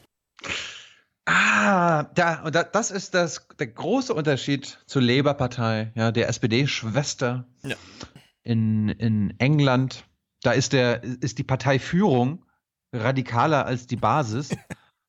ist so. Ja, die ist linker als die Basis. Haben und hier gehört. ist es genau andersrum. Mhm. Scheiße. Scheiße, unsere Mitglieder, die wollen eigentlich Rot-Rot-Grün, die wollen wirklich einen Wechsel, die wollen wirklich eine andere Politik, die wollen weg von Agenda 2010 und den ganzen Kram. Ja, das Mhm. ist die allergrößte Mehrheit der SPDler, die nicht in der Spitzenpolitik arbeiten, sondern ganz normale SPD-Menschen sind. Komm, wir machen mal, das. wir machen mal ein SPD-Strategie-Meeting. Nicht zu dem Punkt, sondern zu einem leicht anderen. Mhm, Wir haben ja eben okay. Katharina Barley nochmal gesehen, ne? Nee, also mal vor jedem Du bist jetzt mal Katharina Barley. Du bist jetzt vor mal jedem, Katharina Barley. vor jedem Strategie-Meeting gibt es immer den Song. Fährt denn der alte Schulzzug noch? Schulzzug noch? Schulzzug noch? Fährt denn der alte Schulzzug noch? Schulzzug noch? Damit ist die Strategiesitzung eröffnet. Ich bin das Gewissen der SPD. Ich bin schon 150 Jahre alt. Katharina Schön. Barley, hörst du mich? Ja, hallo. Okay, pass auf. Wir haben ja gerade, also Stefan und Thilo haben ja gerade im Podcast diese, äh, also äh, das, was ihr da gemacht habt mit dem Programm. Ich weiß nicht genau, wie man das heute nennt. Also das mit dem Programm. Unsere Eckpunkte. Oh, eure Eckpunkte, genau. Jetzt hast du ja gesehen, vielleicht auch nicht, ich hab's gesehen. Du hast ja gerade noch mal, du warst ja gerade noch mal in einem O-Ton zu sehen. O-Töne sind immer schön. Die können wir direkt kommunizieren. Hast du gemerkt, dass es bei dem O-Ton nur um den Termin ging und gar nicht um den Inhalt des Termins? Wegen Verschiebung hin und her? Ja, das, das war doch eine verständliche Frage von den Journalisten. Das musste ich doch auch irgendwie aufklären. Halt, sofort die Klappe zu. Jetzt hört zu. Also jetzt. Wir sterben hier noch alle gemeinsam. Pass auf. Aber sonst machen die sich doch über uns lustig. Müssen wir doch, das müssen wir doch begründen. Okay, ich breche die pädagogische Sitzung ab. Ich sag dir jetzt einen Befehl. Das nächste Mal, wenn die Journalisten was fragen, dann erklärst du bitte Politik. Egal, was sie fragen. Hast du mich verstanden? Ich will nicht nochmal sterben. Okay. Bin schon tot. Meine Partei muss jetzt überleben. So, der Geist hat sich verabschiedet. War das, äh, hieß der Willi, der, der Ja, Geist? Helmut. Willi Helmut. Mhm. Egon. August. Wie sie alle heißen. Also, ich meine, ich werbe jetzt nicht für englische Verhältnisse, ja, indem man auf der Bühne steht und 50 Mal dasselbe sagt, egal was die Journalisten erzählen, damit man weiß, okay, das ist kein Interview hier, das ist O-Ton-Produktion und ihr habt 20 Sekunden und ich gebe euch 20 Sekunden, auch wenn die Veranstaltung, die O-Ton-Produktion heißt, 30 Minuten geht. Ihr kriegt von mir nur 20 Sekunden. Steht sie tatsächlich auf der Bühne und redet minutenlang über die scheiß Terminlage und muss natürlich damit rechnen, dass das abends, ja, und dann heult sie wiederum vier Jahre später. Ah, so. Hm. Diese SPD, hören wir uns mal noch das inhaltliche Finale an, ja. Die SPD hat ja nicht nur alles in der Performance-Scheiße gemacht, sondern sie hat auch wirklich inhaltlich, man kann es nicht anders sagen, ja, abgekackt. Hm. Ausgerechnet die Konzepte für Rente und Steuern fehlen noch im Programm. Die will der Chef persönlich liefern im nächsten Monat, um seine Kandidatur mit neuem Leben zu füllen. Unser Top-Thema ist Gerechtigkeit, liebe Bürger und liebe Medien. Äh, Das Steuerthema haben wir noch nicht fertig. Hm. Also, wer, wer, es gibt doch eine Politikwissenschaft, befasst sie sich gerade mit solchen Fragen? Oder rennt man dann aus dem Raum und sagt, es ist alles verloren, es ist egal, was wir hier akademisch treiben? ja, also, haarsträubend. So, Christian Sievers dachte sich so, dieser Bericht, der hier gerade kam, war so scheiße, ich muss jetzt noch mal ein bisschen Inhalt nachliefern, ja? Also lädt er sich Martin Schulz ins Gespräch ein. Steigen wir doch mal ein, hören wir die ersten zwei Minuten, fragen wir uns, okay, das war bisher ziemlich inhaltsleer. Dieser Martin Schulz, der harte Hund, der wiegt das doch wieder auf. Wenn man dem zwei Minuten bietet vor vier Millionen Leuten, auch wenn sie alle alt sind, der liefert doch, oder? Guten Abend, Herr Schulz. Guten Abend, Herr Sievers. Würden Sie sagen, das ist heute alles in meinem Sinne gelaufen? Jetzt war diese Vorstellung der Eckpunkte des Wahlprogramms erst angesetzt, dann verschoben, abgesagt, so genau weiß man das nicht, dann doch wieder plötzlich angesetzt. Es hieß, es gebe noch erhöhten Gesprächsbedarf. Haben Sie da noch Überzeugungsarbeit in Ihrer eigenen Partei leisten müssen? Wir haben einen Programmentwurf, der zu Gerechtigkeit, Zukunft und Europa wichtige Aussagen für den Wahlkampf getroffen hat, vorgelegt und das mit Einstimmigkeit verabschiedet. Deshalb Hm. äh, bin ich heute Abend schon sehr zufrieden. Reden wir inhaltlich gleich noch drüber. Sie haben gesagt, Sie wollen da auf jeden Fall etwas, ja, so ein Rums in Ich meine, einstimmig verabschiedet, ja. Wir wissen seit Peter Struck, wer da nicht die Hand hebt, fliegt aus dem Raum. Und zwar nicht durch die Tür raus. Bei der SPD. Okay. Martin Schulz, du hast noch ein paar Sekunden übrig. Komm, erzähl uns was. der Außenwirkung sozusagen natürlich auch mit erzielen. Ganz wichtig für Sie so ein Tag. Sind Sie ein bisschen sauer auf Ihr Team, dass es da, wie Sie gerade sagten, Irritationen gab heute? Im Gegenteil, ich bin eigentlich sehr froh, dass wir äh, in der SPD, im Parteivorstand heute ein Programm verabschiedet haben, das wir über zwei Jahre erarbeitet haben und das am Ende die Zwei Jahre Steuern sind noch nicht fertig, ne? Hm. Zustimmung aller Mitglieder gefunden hat. Sie kennen ja die SPD. Das ist eine Partei, Hat die Zustimmung aller Mitglieder gefunden, hat er gesagt, ne? Bisschen fake, aber egal. die sehr diskussionsfreudig ist, dass wir heute alle dahinter versammelt haben. Das macht mich zuversichtlich. Auch wenn es noch jede Menge Änderungsanträge, mehrere hundert gegeben haben soll. Ja, aber darunter waren auch viele Punkt- und Kommaverschiebungen. Also das war auch teilweise semantische Überlegungen. Am Ende ist in Inhalt dieses Programms in großer Geschlossenheit gearbeitet worden für diese drei Themen, für die wir stehen, für Gerechtigkeit, für eine solide Zukunft der Bundesrepublik Deutschland und für die Stärkung der Europäischen Union. Herr Schulz, Eckpunkte des Wahlprogramms. Ah, das Europa. ist ein Termin, denke ich mir mal so, den man sich als Wahlkämpfer im Kalender ganz dick und ganz rot anstreicht. Warum waren Sie denn heute dann gar nicht dabei bei dieser Präsentation? Sie sind doch der Spitzenkandidat. Ja, das ist ja der Grund, warum wir beide jetzt miteinander reden. Ich äh, erläutere Ihnen ja gerade, was wir heute beschlossen haben. Aber bei der Vorstellung selber, das lassen Sie dann andere machen, weil Sie, weil Sie es doch nicht so richtig als Ihr Ding begreifen? Oder wie, wie hat man sich das vorzustellen? Na, Herr Sievers, das ist ein Programm, das in einer Arbeitsgruppe entschieden worden, die von Herrn Opper Der wirft hier die Begriffe Arbeitsgruppe, Parteivorstand, Mitglieder, alle dahinter. Man weiß überhaupt nicht mehr, wo man ist, ja. Wie, wie war das bei Jeremy Corbyn? Wie, wie haben die ihr Wahlprogramm auseinandergemacht? Die größte Lehre von Labour ist doch, egal welche Inhalte, Hauptsache Geschlossenheit, ja. Stimmt. Ach so. Ach nee, warte mal, es war genau umgedreht. Es war genau umgedreht. Ach. Ah. Also wirklich, diese SPD, wir hören mal weiter. Die zwei Minuten sind ja noch nicht um, ne? Mann, Frau Barley und Frau Schwesig geleitet wurde. Die drei haben das auch vorgestellt. Und wir geben das als Entwurf an den Parteitag der SPD. Der findet am 25. Äh, jetzt ist es plötzlich wieder nur ein Entwurf. Was ist denn da los? Ich bin verwirrt. Ich dachte, es haben schon alle Mitglieder einheitlich darüber abgestimmt. Juli statt Mm. und dort werde ich meine Grundsatzrede dazu halten. Aber ich habe die Gelegenheit natürlich auch beim Schopf gefasst, dass das ZDF mich heute Abend eingeladen hat und ich Ihnen dann vor einem breiten Publikum Rede und Antwort stehen kann. Okay, das machen Sie hiermit. Sie haben den großen Wurf versprochen, Herr Schulz. Ist das jetzt der große Wurf? Christian Sievers stellt diese Frage völlig zurecht, weil er ja selber weiß, also sein Sender hat in den ersten fünf, sechs Minuten nichts vorgestellt. Wenn, warum nicht? Ja, er er gibt jetzt die, die Gelegenheit, Martin Schulz, hier mal die Zahlen auf den Tisch zu packen. Ja? Was will der Martin Schulz? Die Frage steht im Raum. Ist das jetzt der große Wurf? Ja, Titten auf den Tisch jetzt hier, ja? Martin Schulz antwortet.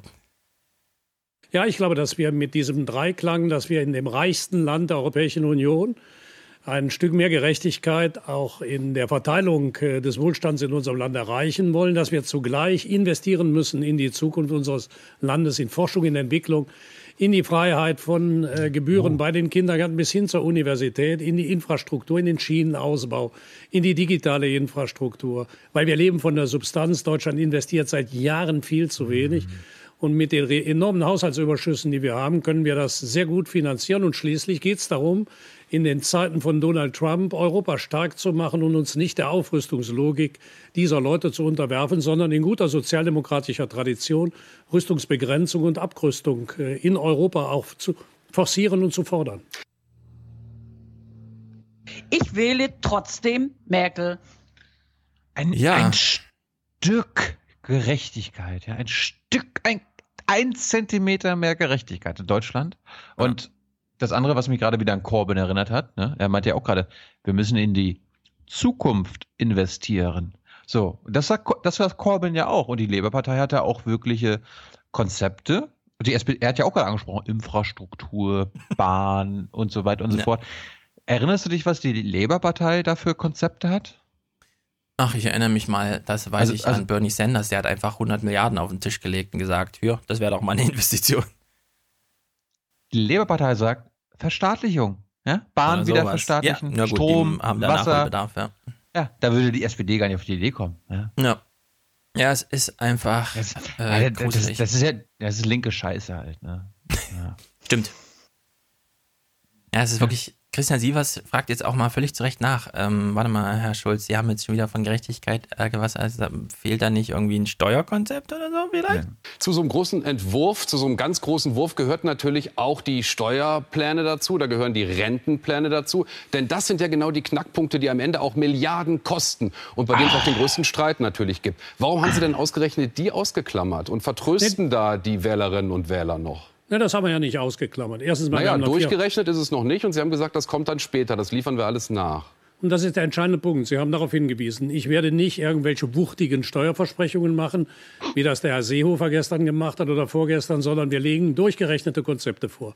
Das war der Hermann, der im Bericht aus Berlin von ja. wuchtigen Steuersenkungen gesprochen hat. Herr Schulz, mein Gemüt ist beduselt, aber mein Kopf sagt.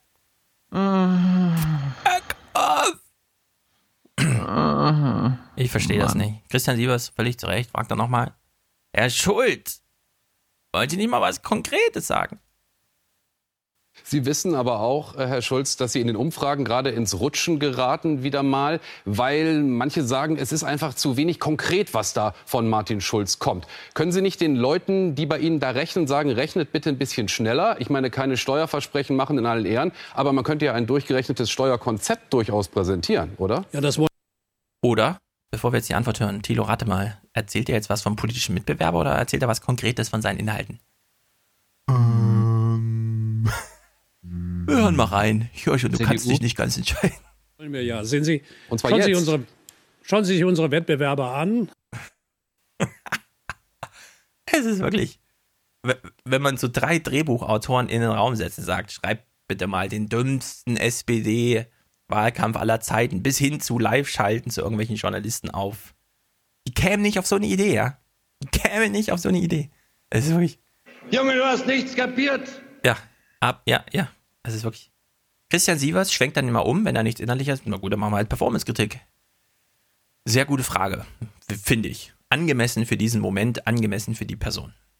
Herr Schulz, wenn in der SPD Panik herrscht, dann darf das keiner merken. Ich stelle mir das allerdings ziemlich schwer vor im Moment. Ja, bei uns herrscht keine Panik. Wir haben einen Zeitplan, wir haben ein Programm heute vorgelegt. Schon witzig. Wir haben 71 Seiten heute mit einem Programm vorgelegt, die sehr, sehr konkret sind. Sehr konkret in allen Punkten. Und ich glaube, dass das die Bürgerinnen und Bürger überzeugen wird. Panik, ich weiß nicht, wo Panik herrscht.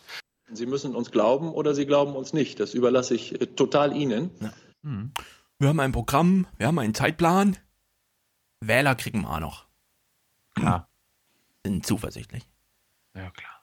Finale. Christian Sievers legt nochmal nach. Martin Schulz kapituliert. Hm. Eine Frage noch, sind Sie manchmal ein bisschen neidisch auf äh, die Bundeskanzlerin? Ich meine, auf Merkels Möglichkeiten. Die trifft diese Woche erst Trump, dann Obama oder umgekehrt erst Obama, dann Trump. Die ist also automatisch in den Schlagzeilen und in den Nachrichten.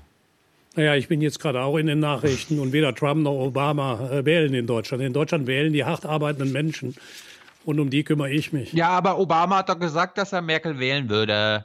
Martin. In Deutschland Wer wählen würde- die hart arbeitenden Menschen. Martin, wer würde dich denn wählen von den ganzen Superstars, ja? Würde Macron dich wählen? Er ist doch dein Freund. So, wir haben jetzt. Ich streiche mir gerade über die Stirn, um ein bisschen mich zu entspannen. Wir haben jetzt neun Minuten von insgesamt elf aus dieser Sendung geguckt, ja? Also ich habe hier nichts Inhaltliches rausgeschnitten, sondern ein bisschen Moderationsblabla und so weiter. Das war bisher jetzt die Berichterstattung zum Thema. Die SPD hat jetzt auch ein Wahlprogramm.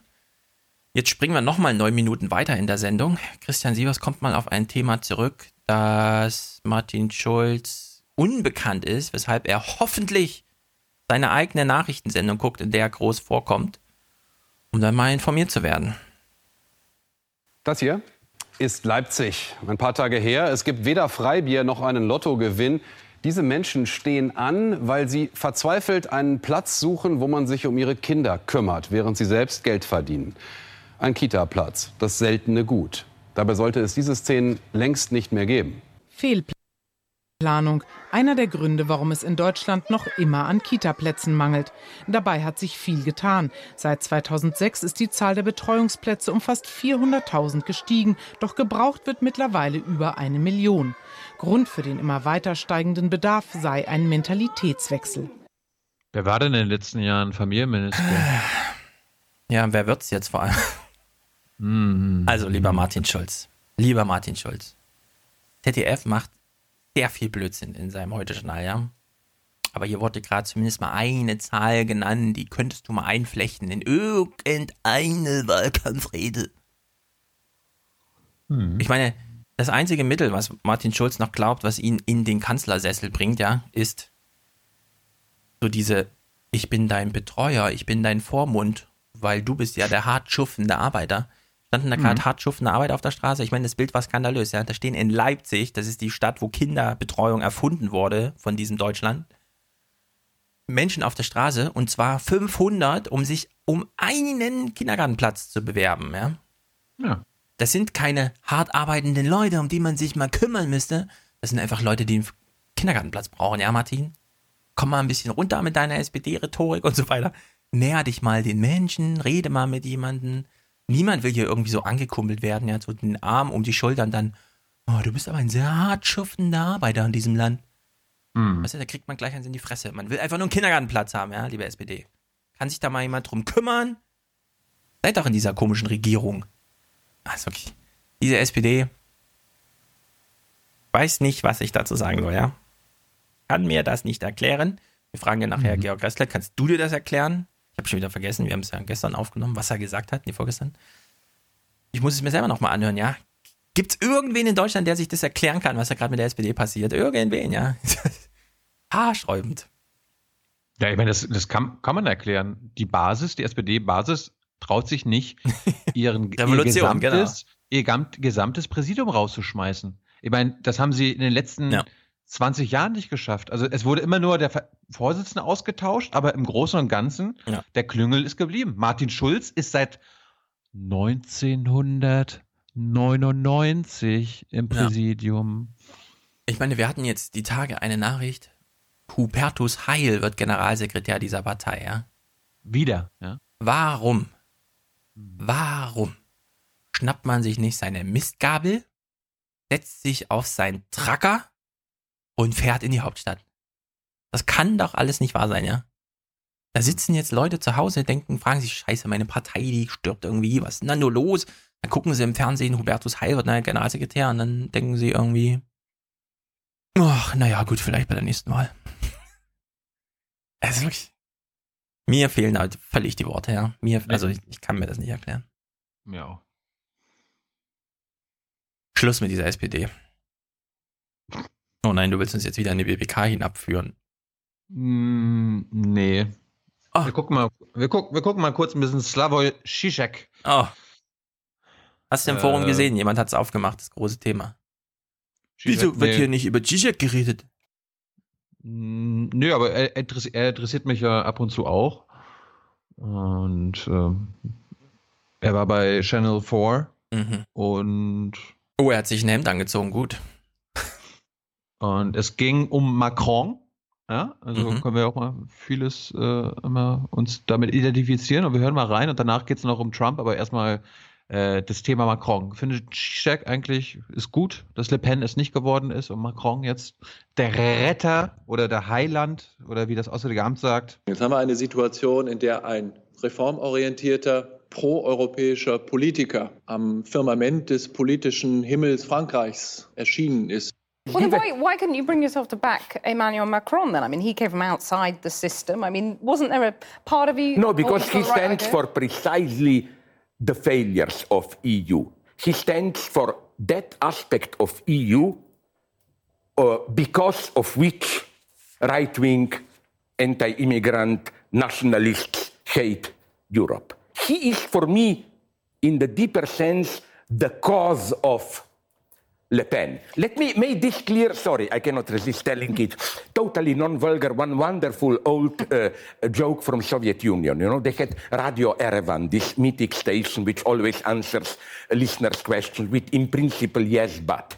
The big joke is is it true that the Rabinovich won a new car at a state lottery? Radio Ervan answers In principle, it's true, only it wasn't a new car but an old bicycle, and he didn't win it, but, uh, but it was stolen from him. So it's the same. Is it true that Macron saved us, a modest outsider, from, uh, from fascist threat? Well, A, he is not an outsider, but establishment at its purest. And B, yes, he saved us, but he saved us from something that his politics caused. Which is why I think that, of course, I was glad Marine Le Pen lost. But I agree with a French, even enemy of mine, who, who put it correctly. He said a vote for Macron today is a vote for Le Pen four years from. Hm. Soll ich dir was sagen? Na? Heute war ja Katharina Barley in diesem Podcast-Thema. Vielleicht hört sie ja zu, ja? Falls sie bis hierhin durchgehalten hätte, bricht sie in Tränen aus, weil sie sich wieder denkt, ich krieg nicht mal andere als einen Oppermann ins Fernsehen. Und die, die holen sich den G-Check sogar. ist unerträglich. Und, äh, wer? Shishak? Hören wir da noch mehr von, oder was? Wir können es auch sein lassen. Kann ich kurz eine Anekdote erzählen?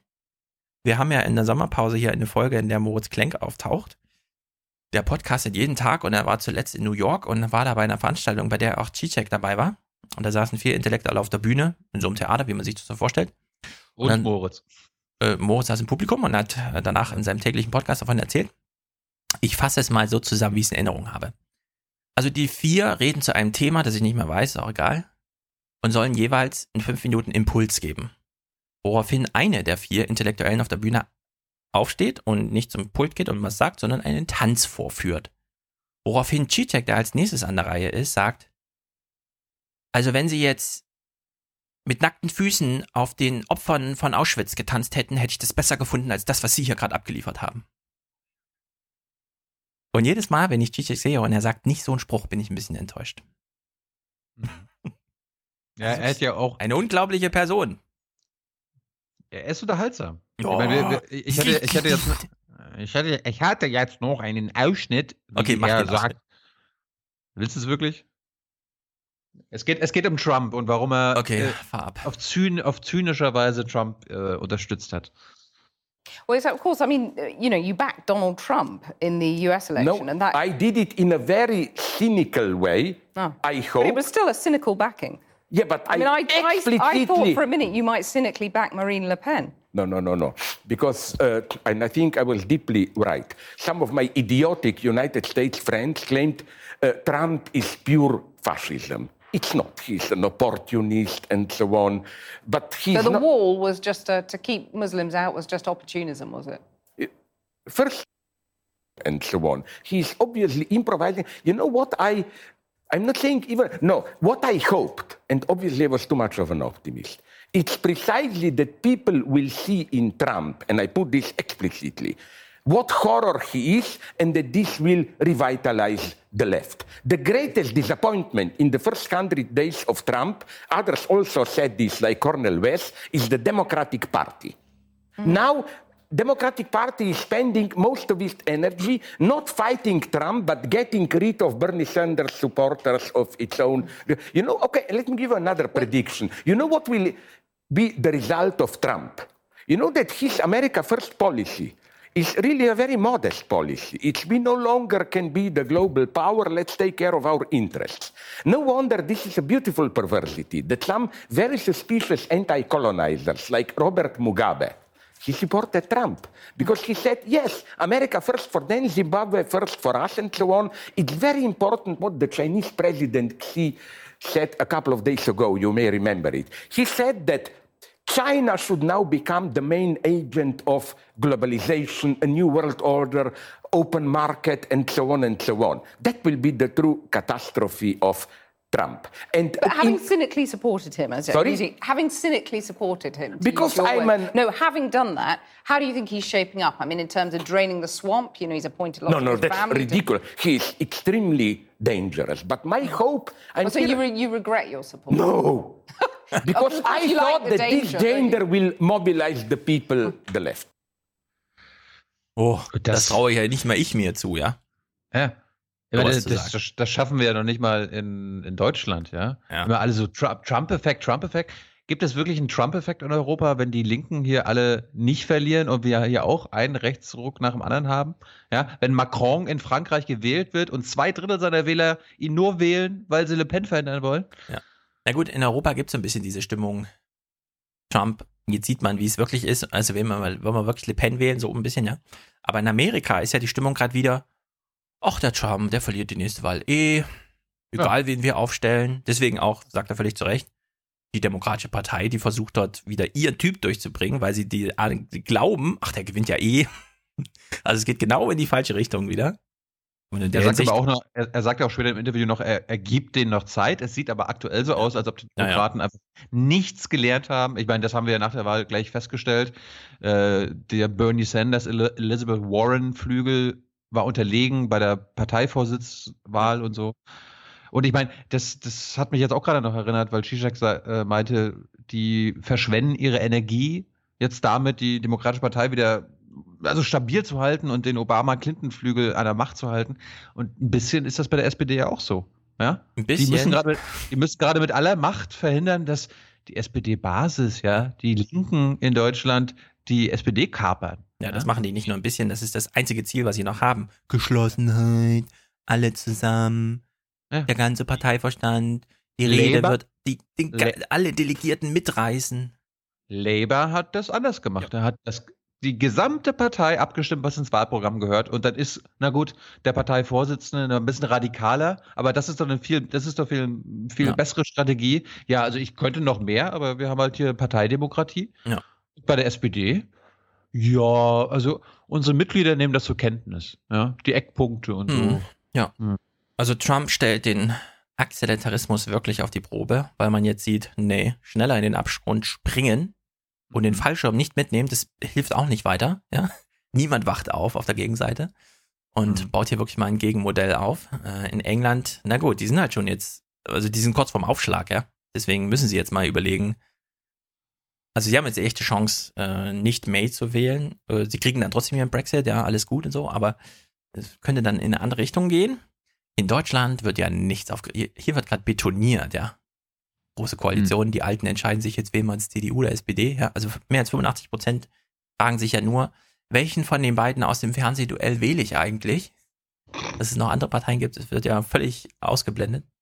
Aber G-Check kann man trotzdem nicht gut ertragen, finde ich. Ich weiß auch nicht, wie ich jemals mit ihm ein Junge Naiv-Interview führen soll, weil der, der hantiert ja, ja so. Einfach nicht. Einfach nicht hm. mit ihm ein Interview. Also, ich meine, er taucht nur wirklich jeden Tag auf irgendwelchen YouTube-Videos auf. Das stimmt. Da muss man nicht noch. Es gibt keine Frage, die er noch nicht bescheuert beantwortet hat, deswegen. Das stimmt. Kann man sich das auch sparen. Wir gucken mal kurz ins hochseriöse Medienmagazin, weil mhm. da konnte Elmar T. wissen, manche kennen ihn vielleicht, seine Expertise beisteuern. Ja. my God. Selbstmordanschlag in Manchester, mindestens 22 Tote. Oh my God! Handyvideos von Konzertbesuchern, ständig wiederholt in allen Medien. Für Journalisten offenbar die Bilder des Anschlags von Manchester. Dieses Bild hingegen in vielen Redaktionen heftig diskutiert. Der Anschlagsort Tote und Blutspuren. Darf man? Muss man das zeigen? Im Newsroom von ARD aktuell haben die Journalisten darüber diskutiert. Oh, oh. Es ist ja immer eine Abwägungssache. Also natürlich wollen wir einmal zeigen, was da passiert ist und möglichst real das auch abbilden. Andererseits müssen wir die Opfer natürlich schützen und deswegen wählen wir die Bilder mit Bedacht aus äh, und äh, verpexeln die dann auch, um die Würde der Opfer zu bewahren. Wir haben zum Einstieg des Brennpunkts diskutiert, ob wir ähm, die Eingangshalle zum Beispiel zeigen sollen, wo man ja auch Opfer liegen sah. Der Zuschauer muss nicht alles sehen, um sich trotzdem eine Vorstellung machen zu können, aber da hat es schon noch mal Das hat ja Sigmund Gottlieb bei uns auch gesagt, ne? Das einzige Kriterium für sie ist Artikel 1. Menschenwürde, ja oder nein? Und alles andere blenden sie komplett aus, ja? Also diese, dieser ganze Argumentenbaum zum Thema, ja, aber ihr verrichtet damit das Werk der Terroristen und so weiter, ja, völlig ausgeblendet. Hm. Also, haarsträubend. auch das Ausmaß gezeigt und auch die Perfidie des Täters. Von daher haben wir gesagt, das zeigen wir. Aber in Die Perfidie des Täters. Ja, ja. Von daher haben wir gesa uns gesagt, das zeigen wir. Warum? Also, was ist die Erklärung dafür? Der Täter ist perfide, das müssen wir jetzt sofort zeigen. aber in aller Dezenz, damit wir eben nicht voyeuristisch sind. Dezenz. Der im Vordergrund liegende Tote wird unkenntlich gemacht aus Pietät. Auch beim Schweizer Rundfunk geht das Foto auf Sendung, aber die Journalisten machen hier andere Bildteile unkenntlich als in der ARD. Was genau gezeigt wird, ist also Ermessenssache. Die Redaktionen müssen bei jedem Anschlag aufs Neue abwägen. Solche Bilder erzeugen Emotionen. Aber gehört Emotionalität in Nachrichtensendungen? Das ZDF verzichtet tagsüber darauf, berichtet zurückhaltend. Ganz anders dann im Heute-Journal. Oh. Für viele hier war es das erste Konzert ihres Lebens. Ariana Grande mussten sie sehen. Eine Musikparty mit Candy, Pop und Luftballons. Auch mit dabei die kleine Safi Rose aus Lancashire, gerade mal acht Jahre alt. Sie hatte sich so auf diesen Abend gefreut. Safi Rose wurde das jüngste Opfer, als in Manchester der Terror zuschlug. Wenn man die Zeit hat, etwas bewusst einzuordnen, ähm, Hintergründe darzustellen, ähm, dann ist das etwas anderes, als wenn wir in den Nachrichtensendungen viel näher eher an, ich sag mal, den reinen Fakten und den sachlichen Aspekten berichten und Emotionen dabei keine Hauptrolle spielen. Aber in einem Magazin wie dem Heute-Journal haben wir bewusst uns dafür entschieden. Entscheidungsgrundlage sind für die Ich meine, die haben, die haben sich bewusst dafür entschieden, die Bilder zu zeigen. Ich kann mal noch, ich kenne noch jemanden anderen, der sich bewusst entschieden hat, diesen Terror da stattfinden zu lassen, wo gerade 20.000 Leute mit Handys da sind. Terroristen, Elmar. Und wenn du dich bewusst dafür entscheidest, aus 20.000 4 Millionen Zuschauer in Deutschland zu machen, ja, dann ist das einfach das Werk der Terroristen. Eins zu eins. Die hätten sich das gerne gewünscht, 4 Millionen zu erreichen, haben sie nicht geschafft. Du hast es für sie ermöglicht, ja? Eins zu eins. Da gibt es keine, ja, ja, hier Nachrichtenwert und so. Wenn der Täter nur perfide genug ist, dann zeigen wir das natürlich mit äh, entsprechender, wie sie es genannt hat, da. Also ist ja völlig, völlig Hanebüchen. Bist du, willst du jetzt schlauer sein als ein Terrorexperte? Ich will schlauer sein als jemand, der 206.560 Euro im Jahr verdient. Aber gelingt mir wahrscheinlich nicht. Die Redaktion unter anderem Richtlinien wie der Pressekodex, das Recht am eigenen. Also wir sehen hier gerade ein Bild, Elmar steht in sein Büro vor sechs laufenden Fernsehern. Wenn wir eine Botschaft aus diesem Podcast hier rausangeln können, die letzten zwei Jahre, ist das ja, Fernsehen macht blöd, oder? Okay, weiter im Text. Bild und die Würde des Menschen. Wir machen uns das tatsächlich nicht einfach. Also es ist kein kühl kalkulierter Prozess, wo da einer sitzt und sagt, so Checkliste, das, das, das muss erfüllt sein, dann machen wir das. Sondern natürlich kommen die Emotionen der Beteiligten mit in diese Diskussion hinein. Auch die Bild-Zeitung veröffentlicht das Foto der achtjährigen Safi Rose. Dafür hagelt es Kritik von Lesern. Bild-Ombudsmann Ernst Elitz verteidigt die Veröffentlichung. Viele Mitarbeiter haben Kinder im Alter der Ermordeten. Ich finde, das Gewissen der Mütter und Väter in der Redaktion hat richtig entschieden. Was hierzulande befremdlich wirkt, gehört in englischsprachigen Medien selbstverständlich dazu. Den Opfern wird ausführlich in eigenen Artikeln gedacht. Mit englischsprachig meint sie natürlich amerikanisch und nicht britisch. War gerade CNN zu sehen. Ich finde das problematisch. Ich sehe den Sinn nicht ein. Es hat null journalistischen Wert, wenn man Bilder eines achtjährigen Opfers nach so einem Anschlag zeigt. Es ist pietätlos, es ist medienethisch fragwürdig. Die Berichterstattung im Fall Manchester im SRF sowieso sehr zurückhaltend. Der Anschlag ausschließlich Thema in den regulären Nachrichten. Was? Es ist das erste Mal, dass wir uns gegen eine Sondersendung in so einem Fall entschieden haben. Wir haben lange vorher darüber diskutiert. Ich brauche Hall. Moment. Hall. Das ist ja unverantwortlich. Lügenpresse. Was erlauben die sich dabei in, in den Alpen? Die zeigen es einfach nicht, ja? Da hat sich der Terrorist so viel Mühe gegeben, Bilder zu produzieren und dann scheiden die sich dagegen. Unglaublich. Unglaublich. Man muss sich einfach bewusst sein, und das kann man nicht genug betonen, diese Attentäter, die fahren eine Medienstrategie. Und wir kooperieren mit dieser Strategie, wenn wir zu exzessiv über diese Taten berichten. Berichten, ohne den Terroristen dabei in die Hände zu spielen. Ein Balanceakt. Auf Sondersendungen zu verzichten, für die öffentlich-rechtlichen in Deutschland aber Ah. keine Option.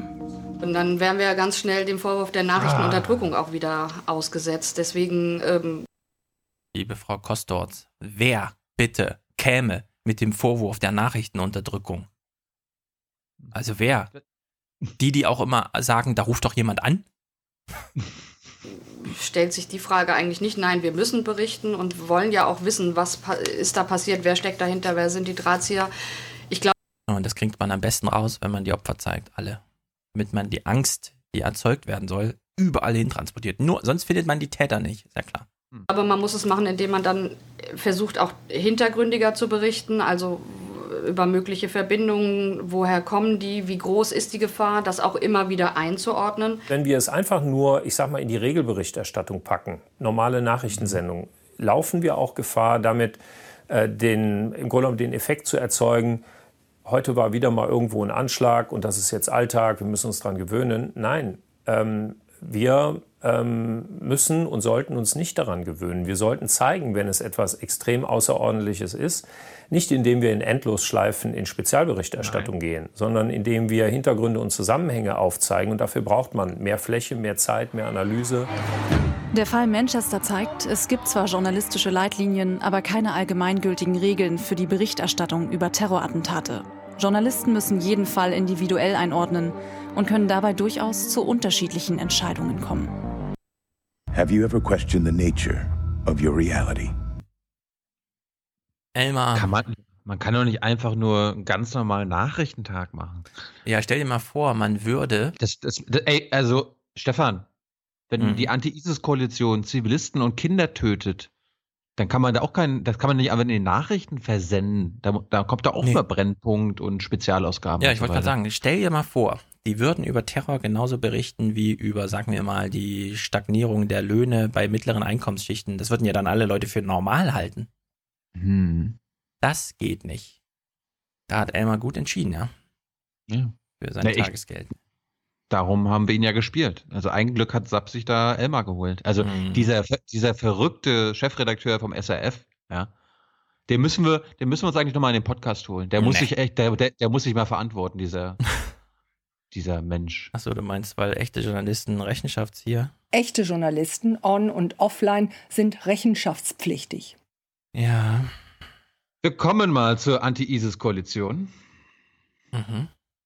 Und äh, das war nämlich am Mittwoch in der BBK mh, doch noch wieder Thema. Ich habe hab mir nämlich gedacht, naja, am Montag habe ich ja die Bundesregierung darüber informiert, dass die Anti-ISIS-Koalition Zivilisten tötet. Mhm. Und da wussten sie ja irgendwie noch nichts davon. Da war mal Befehl rein. ja nichts wissen. Psst, psst, psst. Und Herr Seibert war halt am Mittwoch nicht da. Darum mussten sie vielleicht ein bisschen so tun, als ob sie was wissen. Aber wir hören mal rein. Dann Herr Jung mit einem neuen Thema. Ich wollte nochmal nachfragen, Frau Alaba, hat das AA mittlerweile eine Stellungnahme zu dem verheerenden Luftangriff letzte Woche der Amerikaner ähm, auf die Familien von Terroristen, wo unter anderem über 42 Kinder gestorben sind? Dazu kann ich Ihnen sagen, dass der Bundesregierung keine eigenen Erkenntnisse zu den Details dieses Luftangriffes mit den möglichen zivilen Opfern in der Nacht vom 25. auf den 26. Mai ähm, vorliegen. Soweit wir wissen. Herr Nant hätte jetzt reinrufen müssen. Herr Jung, wir fotografieren nur Familien, die noch leben, nicht die, die schon tot sind arbeitet, ähm, arbeiten die, die amerikanischen Partner und das Pentagon da auch an einer Aufklärung. Wir jedenfalls haben keine eigenen Erkenntnisse und können deshalb keine Bewertung ähm, für, für diese Nachrichten vornehmen, denn man braucht alle Einzelheiten und alle Umstände, um eine Bewertung vornehmen zu können. Wenn so. solche Erkenntnisse im Rahmen der Anti-ISIS wie trocken sie das da abliest von ihrem Blatt, ne? Weiß sie, wovon sie gerade spricht? Also zu welchem Thema sie sich gerade äußert oder liest sie das so im Bot-Modus irgendwie vor? Kannst du entscheiden. Erstaunlich. Koalition geteilt werden, dann ähm, würden wir über Erkenntnisse verfügen. Im Moment ist das leider nicht der Fall.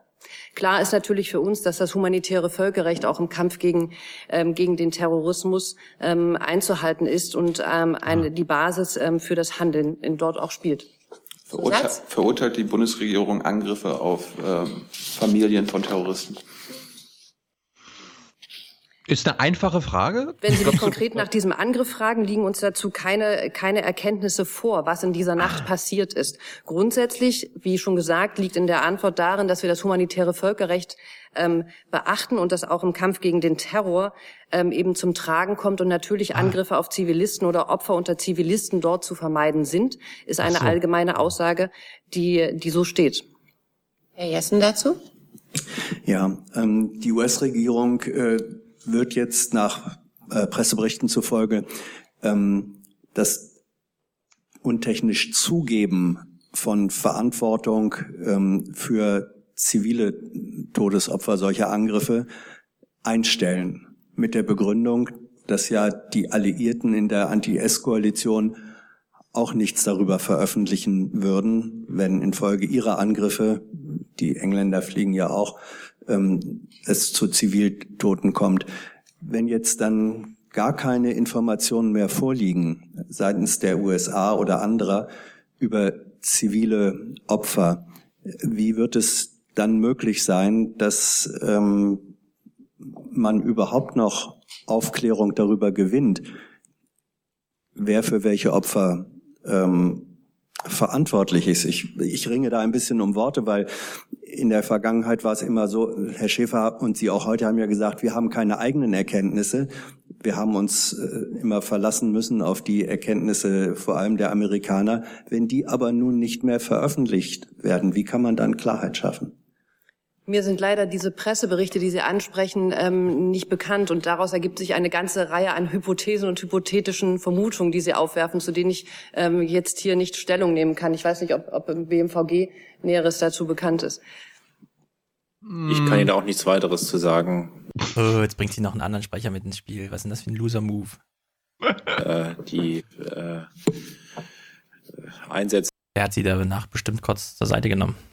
Mhm. Der Tornados äh, liegt natürlich im Einsatzgebiet, äh, das wir auch äh, regelmäßig überfliegen. Aber ich hatte jetzt ja schon mal in vergangenen äh, Gelegenheiten hier deutlich erklärt, dass das äh, die Bilder, die wir liefern, die Informationen, die wir liefern, nicht dazu geeignet sind, im örtlichen, engen zeitlichen Zusammenhang, äh, Zusammenhang mit irgendwelchen Luftschlägen Erkenntnisse darüber zu treffen, wer oder wie viele Personen sich äh, in irgendeinem Gebäude äh, am Boden bewegen. Dafür liegt da zu viel Zeit dazwischen.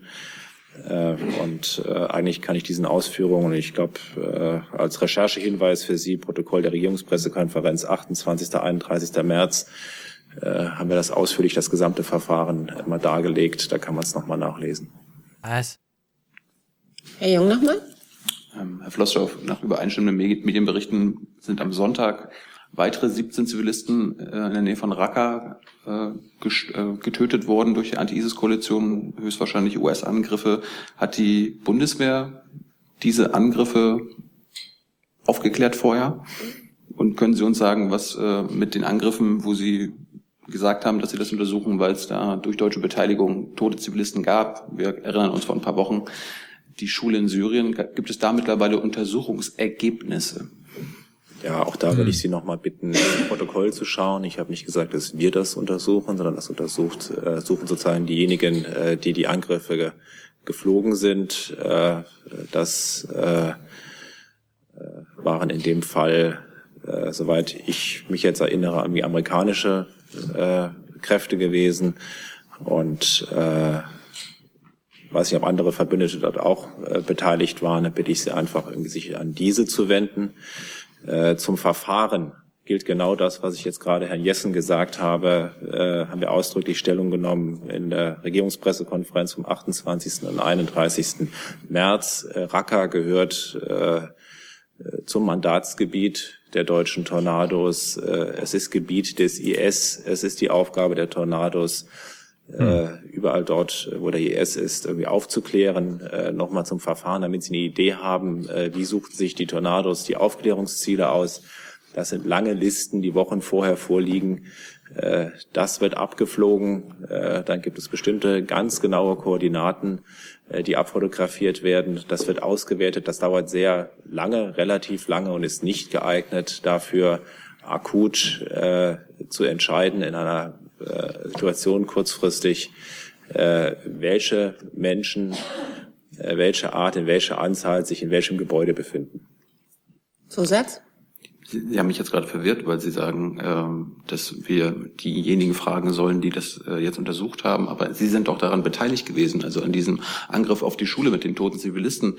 Äh, Sie Herr haben ja auch den Verteidigungsausschuss darüber informiert und so weiter. Also wird die Bundesregierung, wird die Bundeswehr da gar nichts mehr unternehmen? Also keine Schuld eingestehen oder Mitverantwortung oder so weiter? Also wir sollen jetzt wirklich die anderen fragen und nicht Sie ich glaube, Sie, Sie vermengen das äh, wieder an der Stelle, wie Sie das häufiger tun. Äh, dass der Beitrag äh, der Bundeswehr war gewesen, dass die Bundeswehr Tornados, Bilder erstellen, nicht im unmittelbaren Zusammenhang. Das war damals bei diesem bedauerlichen äh, äh, bedauerlichen Luftschlag, bei dem Zivilisten äh, zum Opfer gefallen sind, so gewesen. Das ist auch in allen anderen Fällen, in denen die Bundeswehr Tornados Bilder erfliegen, so. Äh, und äh, wenn Sie das sozusagen jetzt als einen unmittelbaren äh, Beitrag sehen in der Situation, das war dem nicht so. Da lagen mehr als 30 Stunden irgendwie dazwischen. Äh, und äh, allein schon an dieser Frist, was auf den damaligen Vorfall äh, äh, bezogen gesagt werden kann, können Sie schon ersehen, dass das nicht geeignet ist, aufzuklären, wer sich jetzt aktuell in dem Fall von dem Luftschlag in dem Zeitpunkt äh, in einem Gebäude betrifft. Und deswegen bitte ich Sie auch einfach, äh, das Protokoll dann zu nehmen und die Dinge sauber auseinanderzuhalten. So, ich, Fehler wieder, ne? Ja, ich, ich will jetzt nicht zu zynisch sein, waren wir heute genug hier mit der SPD und so. Frage an die Hörer. House of Cards mal außen vor, weil das die neue Staffel ist jetzt so frisch, ich habe es noch nicht gesehen. Gibt mhm, es irgendwo einen Hollywood-Film oder eine Serie oder sonst irgendetwas, mhm. in der ein Präsident oder ein hoher Militär, egal irgendeines Landes, mhm. anordnet, 100 Familienmitglieder eines gesuchten Terroristen zu töten, um eine Botschaft an diesen Terroristen zu senden. Und die Militärs das dann auch machen und die Regierung dann nichts dazu sagt. Ja? Also gibt es irgendetwas aus der Fiction-Welt, das dem nahe kommt oder es übertrifft, was wir hier gerade miterleben? Würde mich echt mal interessieren, ja? ob, ob wir schon so eine Singularität aus Fact und Fiction haben, dass wir sagen müssen, nee, hier hält einfach keiner mehr mit, ja. Also das würde kein Drehbuchautor so machen irgendwie. Ja, würde mich echt mal interessieren. Mich auch.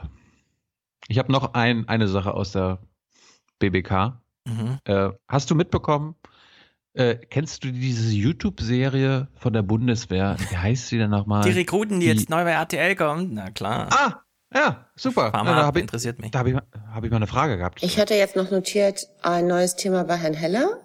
Hat sich erledigt. Ein neues Thema bei Herrn Jung. Schön.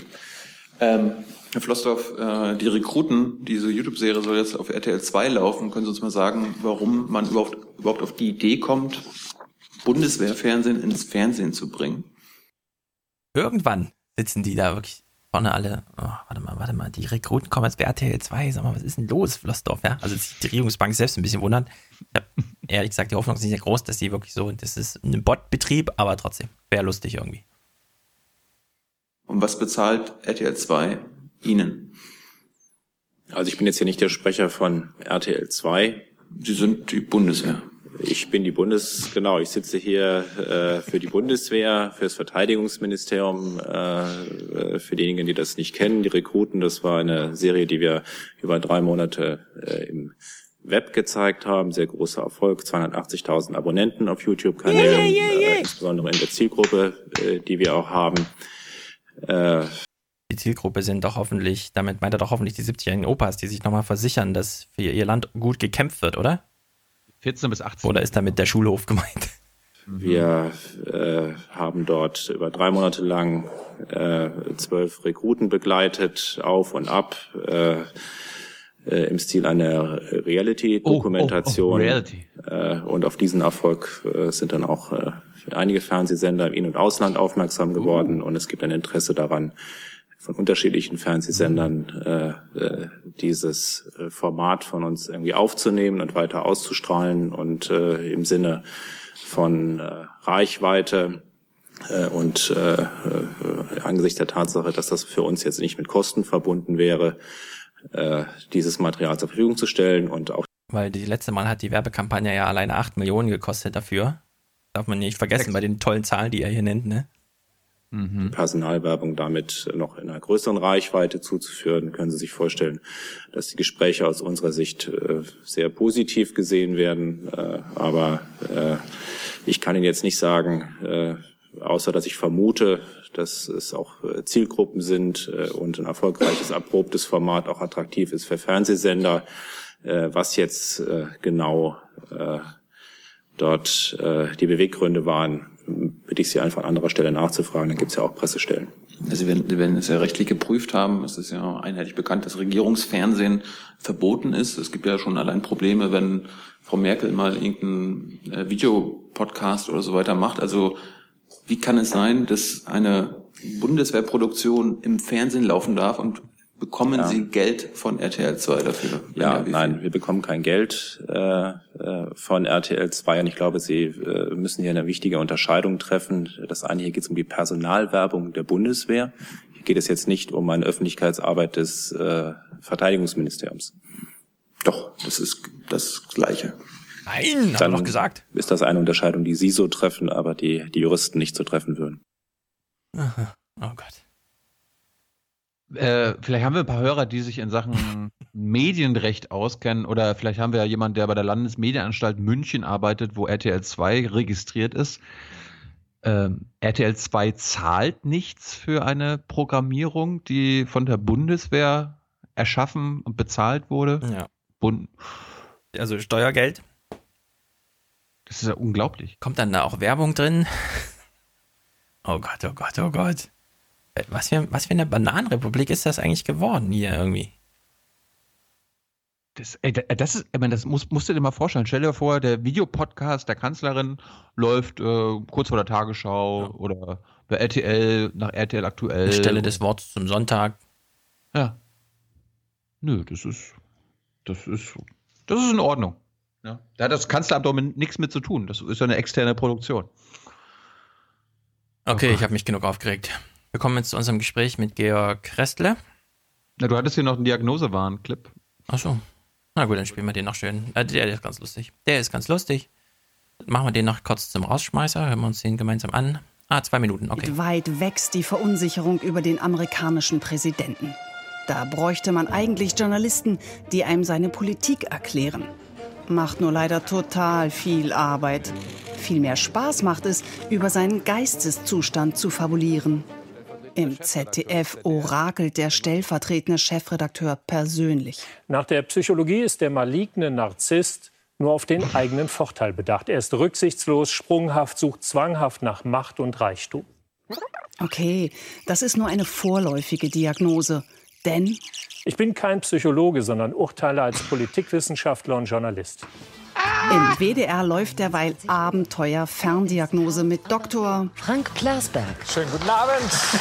Sein Urteil über Trump eindeutig. Narzisstische Ausbeutung des Wählers in diesem Fall. Seine Fachliteratur. Die New York Times, äh, die wir vielleicht häufiger zitieren und lesen, als manche Leute in Amerika tun. Lieber Frank Blasberg, oder wie du heißt. Nee, heißt er nicht Peter Blasberg? Wie heißt er? Bernd Frank. Blasberg. Lieber Bernd Frank- Blasberg. Frank Lindner Plasberg. Lieber Frank Lindner. Äh, was, er heißt Lindner? Achso, ja, gut. Äh, die New York Times, ja. Du bist nicht der Einzige, der die New York Times auf der Welt liest. Die hat gerade einen äh, Abo-Sprung hingelegt, ja. Wenn du für dein Geld Publikum anwerben müsstest und nicht Steuer, also äh, zwangsfinanziert wärst, dann kannst du diesen Argument machen, ja.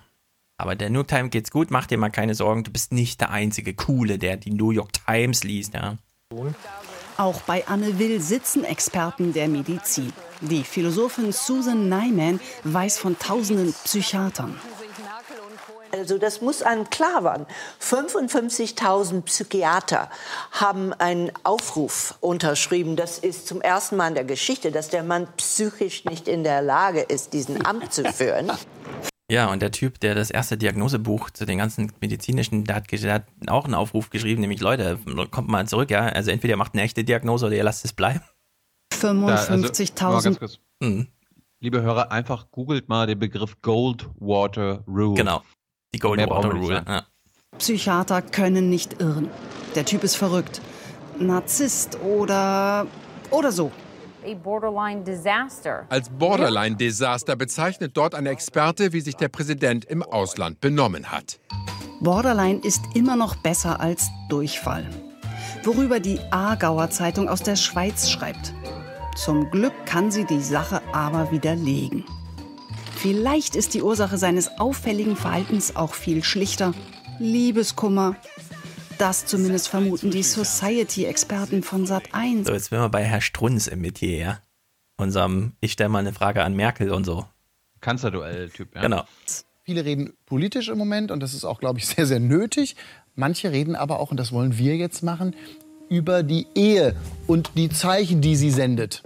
Abgründe tun sich da auf. Melania, ein Buch mit null Siegeln. Dass es bei denen nicht so rund läuft, das haben wir ja schon bei der Präsidentschafts Eigentlich die ganze Einführung Zeit schon. ne? gesehen. Und das sind jetzt einfach nur so diese. Und das ist so diese, diese Diese eben. Dabei war Trumps Verhalten gar nicht so auffällig vergangene Woche, also zumindest nicht auffälliger als sonst. Vielleicht müssen die Kommentatoren selbst mal auf die Couch. Unsere Diagnose, Diagnose-Wahn. Ja, sehr gut. Ab, sehr gut. Gott, oh Gott. Naja, gut. Und damit schwenken wir um. Ja, Georg wir haben- Restle. Wir haben Georg Ressle, der Redaktionsleiter und Chef vom Monitor, dem ARD-Magazin. Wir haben ihn mal wieder gefragt, hast du nicht mal wieder Lust, in den Podcast zu kommen? Und er hat gesagt, muss das denn sein? Ja, er hat's gemacht. Kannst du uns Und, nicht äh, mal die SPD erklären? Ja, bist du, bist du auch so verzweifelt wie wir? Wir wollen ja auch mal einen wirklichen Wahlkampf haben, ja? Mhm. Selbst die Briten, selbst die Briten bekommen das jetzt hin, ja? Die haben wirklich eine klare Alternative, ja? Das ist ja wirklich hier schwarz und weiß steht da zur Wahl, nicht grau und grau, wie bei Mhm. uns. Ja. Ja. Das, das war's. Ich wünsche, ich wünsche ein schönes Wochenende. Geht auf iTunes, bewertet den, Pod den Podcast positiv. Äh, guckt euch die neuesten Junge Naiv-Folgen an. Stefan hat selbst Varoufakis anscheinend noch nicht gesehen. Mach ich vielleicht nächste Woche. Ja, bin ich leider nicht da. Ich, hab, äh, ich bin jetzt mit Tyler zehn Tage unterwegs. Wir reisen an die syrische Grenze und kommen Mauer. hoffentlich und kommen hoffentlich auch äh, nicht inhaftiert und nicht äh, mit Ausreisepflicht oder so weiter wieder. Mhm. Und äh, ich werde dann mal berichten. Aber Stefan, Stefan hat, macht trotzdem nächste Woche eine Folge. Ja, ja, wir quälen uns hier durch die Nachrichten. Macht euch keine Sorgen. Gast ist schon einbestellt, wird auch Mhm. erscheinen. Und wenn du noch kurzfristig jemand brauchst, Hans Jessen Ja. könnte, könnte vielleicht als, als Gegenstück äh, ganz gut tun. Und äh, ansonsten geht auf iTunes, bewertet den Podcast positiv, auch jung und naiv, äh, unterstützt auch jung und naiv. Das haben wir nötig jetzt gerade zum anstehenden Sommer. Und ansonsten, wir brauchen für Folge, was war das jetzt, 210 nächste Woche Mhm, schon. ja, genau. 210 Präsentatoren, Unterstützer und Produzenten. Und äh, ansonsten ein schönes Wochenende. Haut rein. Good night and good luck. So, wir schalten nach Köln. Sind wir in Köln, Riok? Ja, ne? ja wir sind in Köln, in der Monitorredaktion. Seid ihr, seid ihr schon ganz heiß auf den Wahlkampf?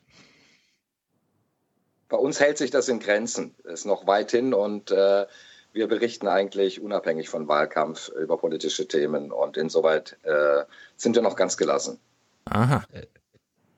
Ihr seid ja eine komische Re Re Redaktion. Un ja, unabhängig vom Wahlkampf berichten? Was ist denn das für ein Politikverständnis? Das verstehe ich jetzt gar nicht. Die Wahl findet im September statt. Äh, die Themen, über die wir berichten, äh, sind wahlkampfunabhängig. Die großen Themen, für die Monitor steht. Ähm, warum, warum seid ihr als Monitorleute da so besonders? Es weil, wir, weil wir nicht tagesaktuell berichten, weil wir nur alle drei Wochen berichten, weil wir das große Ganze im Blick haben können und äh, deswegen nicht so tagesaktuell äh, uns treiben lassen äh, von jeder Sau, die da gerade durchs Dorf getrieben wird. Okay, dann das große Ganze. Wenn du sagst, der Wahlkampf ist dir ein bisschen egal, du berichtest lieber über die Politik. Beim Blick auf Martin Schulz, was bleibt da eigentlich übrig so an Politik? Außer das Wort Gerechtigkeit hin und wieder? Ja, das ist die große Frage. Äh, wir haben ja auch schon häufiger darüber beim Monitor berichtet. Äh, die Frage, inwieweit Martin Schulz und die SPD irgendwann mal dazu kommen, äh, ihre Vorstellung von sozialer Gerechtigkeit zu substanziieren, die stellen wir uns schon sehr lange. Es gab ja, und das wurde vergessen, einen Versuch von Martin Schulz in der Bild am Sonntag zu skizzieren, was er unter sozialer Gerechtigkeit sich vorstellt. Wo sonst? Ähm, von diesen, von diesen Vorschlägen ist erstaunlicherweise zuletzt kaum noch die Rede gewesen. Da ging es um äh, die Frage von Lohngerechtigkeit zwischen Männern und Frauen. Wenn man sich jetzt anschaut, äh, wie die SPD gerade baden gegangen ist äh, bei der Vorstellung Teilzeit, Vollzeit, äh, fragt man sich, was sie eigentlich durchsetzen will in einer möglichen neuen großen Koalition im September. Du bist ja nun als Journalist sehr nah dran an Politikern. Viele Kritiker sagen ja, äh, irgendwie Journalisten sind immer zu nah dran und so weiter. Jetzt alle Welt stellt sich ja diese Frage, wann füllt Martin Schulz irgendwann mal sein Ding, oh, der hat sein Programm vorgestellt, da wieder alle rumgenölt, steht nichts drin, Steuern fehlen, Rente fehlt. Jetzt aus dieser Beobachterperspektive, die du hast, wie kannst du dir erklären, dass Martin Schulz, obwohl alle, die sich mit Politik befassen, von ihm Inhalte wollen, keine Inhalte liefert? Es muss ja eine Erklärung geben. Also erstens sind wir gar nicht so nah dran. Wir haben den Vorteil, hier in Köln zu sitzen und Distanz zu halten. Das heißt, wir sind nicht an den ständigen Hintergrundgesprächen dabei, wir sind nicht an den ständigen Bundespressekonferenzen dabei, wir sind nicht äh, an den ständigen Vorstellungen von Politik im tagesaktuellen Geschäft dabei. Wir haben den Luxus, das Ganze aus der Distanz betrachten zu können, was nicht heißt, dass wir nicht in Berlin auch vor Ort sind. Aber wir sind deutlich distanzierter, schon räumlich, als die meisten Hauptstadtkollegen. Also Zur Frage, ich, ich wollte klarstellen, ich gehe auch nicht zu Hintergrundgesprächen, okay? Aber zu Bundespressekonferenzen. Ja. Ähm, wir, wir sind, die, die, große Frage, die wir uns auch stellen, ist äh, angesichts der Tatsache, dass äh, das Rententhema ein großes Thema ist, dass es ja Vorschläge gab äh, von Frau Nahles bzw. von der SPD im Wahlprogramm schon zur letzten Bundestagswahl, äh, warum die SPD hier nicht endlich Farbe bekennt. Also bei der Frage, inwieweit die gesetzliche Rentenversicherung auf breitere Füße gestellt wird, die sogenannte Einheitsrente, wenn es also darum geht, Beamte und Selbstständige in die gesetzliche Rente zu integrieren. Das sind ja alles alte SPD-Vorschläge. Und ich wundere mich, äh, dass die SPD ausgerechnet dieses Megathema bisher derartig stiefmütterlich behandelt. Meine einzige äh, Erklärung dafür ist, dass die SPD da gar nicht wirklich ran will. Sie hat es in der Großen Koalition nicht wirklich betrieben. Sie hat es äh, nicht betrieben in den Vorschlägen, die Frau Nahles äh, bisher konkretisiert hat. Also Beispiel, was jetzt zur Betriebsrente da gerade diskutiert wird. Ähm, und ich befürchte, dass die SPD auch in ihrer Wahldiskussion zu diesem Thema nicht wirklich den großen Wurf liefern wird. Den müsste sie aber liefern, wenn Martin Schulz nicht in die Glaubwürdigkeitsfalle laufen will. Glaubst du, die rechnen so durch, wie die Koalitionsoptionen sind, wann man mit als Juniorpartner in der Regierung wäre, wann man Opposition machen müsste und kalkulieren dann daraufhin, wie scharf sie in diesen Wahlkampf eintreten, damit sie sich die Regierungsopposition als Juniorpartner nicht verspielen oder was, was, was machen die, die da? Problem. Naja, natürlich hat die SPD im Augenblick ein Problem, dass Rot-Rot-Grün als eine Option, die sie nie wirklich äh, forciert haben, in der Vergangenheit jetzt auch als Option äh, mit ziemlich großer Sicherheit ausfällt. Ich meine, wir wissen nicht, was in ein paar Monaten noch passieren kann. Wir haben erlebt in den letzten Monaten, dass Mehrheiten, äh, zumindest wenn es um die Umfrageergebnisse geht, relativ schnell wechseln können. Ich befürchte aber, dass die SPD äh, Rot-Rot-Grün als Option nicht mehr tatsächlich denkt oder denken kann und dass alle anderen Optionen Optionen sind, in denen Vorschläge, die die SPD schon in der Großen Koalition nicht durchgesetzt hat, wenn wir gerade über Rente sprechen, in allen anderen Koalitionsmöglichkeiten auch nicht durchsetzbar sind. Also ich kann mir nicht vorstellen, dass äh, im Zusammenhang mit einer Ampelkoalition Vorschläge zur gesetzlichen Rentenversicherung, in der die Selbstständigen einzahlen müssen, durchsetzbar sind. Ich meine, können wir uns den Wahlkampf eigentlich nicht sparen? Also wenn die SPD offenbar keinen Politik- oder Regierungswechsel anstrebt, sondern jemanden hinschickt, der einfach das jetzt im Großen und Ganzen weiterführen will, was eh schon die letzten 10, 15 Jahre von SPD umgesetzt wurde. Ich meine, wir haben uns den letzten Monaten mit Bernie Sanders befasst. Der hat eine Euphorie ausgelöst, der hat eine Bewegung in Gang gesetzt, der hätte wahrscheinlich Trump besiegen können. Wir erleben gerade, wir haben am Dienstag äh, über Jeremy Corbyn berichtet, wie Jeremy Corbyn die Labour-Partei revolutioniert und äh, äh, noch eigentlich noch linksradikaler ist, als er als seine Partei jetzt im Parteiprogramm ist. Aber da ist wirklich eine Alternative. Und also ob Corbyn, ob Corbyn jetzt tatsächlich diese Euphoriewelle in Großbritannien äh, noch lostritt, äh, da, das mag man so oder so sehen. Aber die SPD hat ein grundsätzliches Problem in diesem Wahlkampf. Ähm, sie tritt mit einem Kanzlerkandidaten an, bei der die Öffentlichkeit mittlerweile spürt oder erfahren hat, dass es ein Mann des alten SPD-Systems ist. Ähm, Martin Schulz war im Bundesvorstand in Zeiten, in denen wesentliche äh, Sozialabbauvorschläge der SPD politisch durchgesetzt worden sind. Er wird sich davon nicht glaubwürdig lösen können. Der Hype, der am Anfang entstanden ist, war absehbar ein laues Lüftchen, das die SPD in den Umfragen mal kurz nach oben getrieben hat, aber das eben nicht glaubwürdig für einen neuen Politikansatz der Sozialdemokratie in Deutschland stehen kann. Die SPD hat ein Personalproblem offenkundig. Es gelingt ihr nicht, jemanden nach vorne zu bringen, der klar für einen Bruch steht zur alten Schröder-SPD. Die SPD hat das Problem, dass da niemand in Reichweite ist, der glaubhaft vermitteln kann, dass er eine Politik machen will, die soziale Gerechtigkeit in der Rentenpolitik, in der äh, Sozialpolitik im weitesten Sinne so glaubwürdig nach vorne äh, bringt, dass man sagen kann, das hat nichts mehr mit der Hartz-IV-SPD äh, zu tun, die ja nun in Deutschland nicht mehrheitsfähig ist. Der Corbyn, ich will ihn trotzdem nochmal ansprechen, weil er hat so einen ganz interessanten Move gemacht. Er sitzt jetzt in den ganzen Pressekonferenzen, also wirklich so mit einer halben Stunde BBC, 1 zu 1 Interview und so weiter. Und dann wird er mal persönlich angegriffen und dann sagt er, ja, ich will keine Atombomben ja, ich will hier keinen Krieg. Ja, also Terror hier hat mit unserem Krieg woanders zu tun. Und wenn er dann auf die Parteilinie, also du willst ja Minister, äh, also Premierminister werden und deine Partei und so weiter, die mag dich ja gar nicht, dann sagt er, hier ist das Programm, das bin ich und da gibt es eine klare Unterscheidung. Ich trete ja an mit Idealen und so weiter, aber am Ende ordne ich mich der Partei unter. Also er geht sozusagen genau den anderen Weg wie Schulz. Er haut so richtig die Dinger raus und entschuldigt sich dann dafür und sagt, das bin halt ich, aber das hier ist meine Partei. Darauf haben wir uns geeinigt. Wäre das nicht ein Weg? Ich meine, wir haben nicht diesen amerikanischen Weg, dass einfach so ein Sender aus dem Nichts kommt und dann alles übernehmen kann, ja. Das ist ja so die amerikanische Präsidentenwahl, sondern wir haben halt dieses Parteiensystem. Also man muss irgendwo herkommen, aber Corbyn zeigt irgendwie, wie man sich persönlich positioniert und auch Gesicht und Flagge zeigt und trotzdem immer sagt, und das ist das Parteiprogramm, das unterscheidet sich davon ein bisschen, aber mit dem Konflikt kann man umgehen. Wäre eigentlich auch so ein Modell für Schulz. Er wird ja mal ja. als Charismatiker vorgestellt. Wäre für mich schwer vorstellbar. Das ist nicht äh, Martin Schulz. Das würde ihm, glaube ich, nicht entsprechen. Martin Schulz ist, wie er ist. Die SPD hat sich dafür entschieden, mit ihm in den Wahlkampf zu gehen. Äh, das ist der Kanzlerkandidat der SPD. Ähm, ich glaube, dass die, das würde ich jetzt heute doch prognostizieren, das Wahlergebnis für die SPD nicht so aussehen wird, dass sie äh, den Kanzler stellen wird. Ähm, bei allen Unwägbarkeiten die man möglicherweise äh, in Betracht ziehen muss. Ich glaube kaum, dass er sich so gegen äh, die eigene Partei positionieren kann. Das glaube ich nicht. Also gegen die alte SPD positionieren kann. Das würde ja, ihm am Ende auch keiner abnehmen.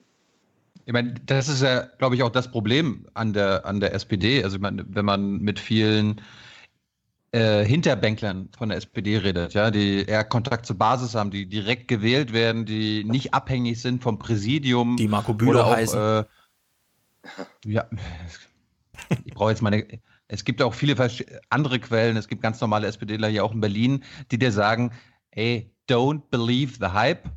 Bei uns im Präsidium will keiner irgendeinen Politikwechsel. Keiner will von uns irgendwie rot, rot, grün. Unsere Basis, die will das. Die grüne Basis wäre auch für rot und grün. Die Linken auch. Aber solange hier das Präsidium aus äh, Thomas Oppermann, Nahles, Gabriel, Schulz und so weiter besteht, könnt ihr das alles sowas von vergessen.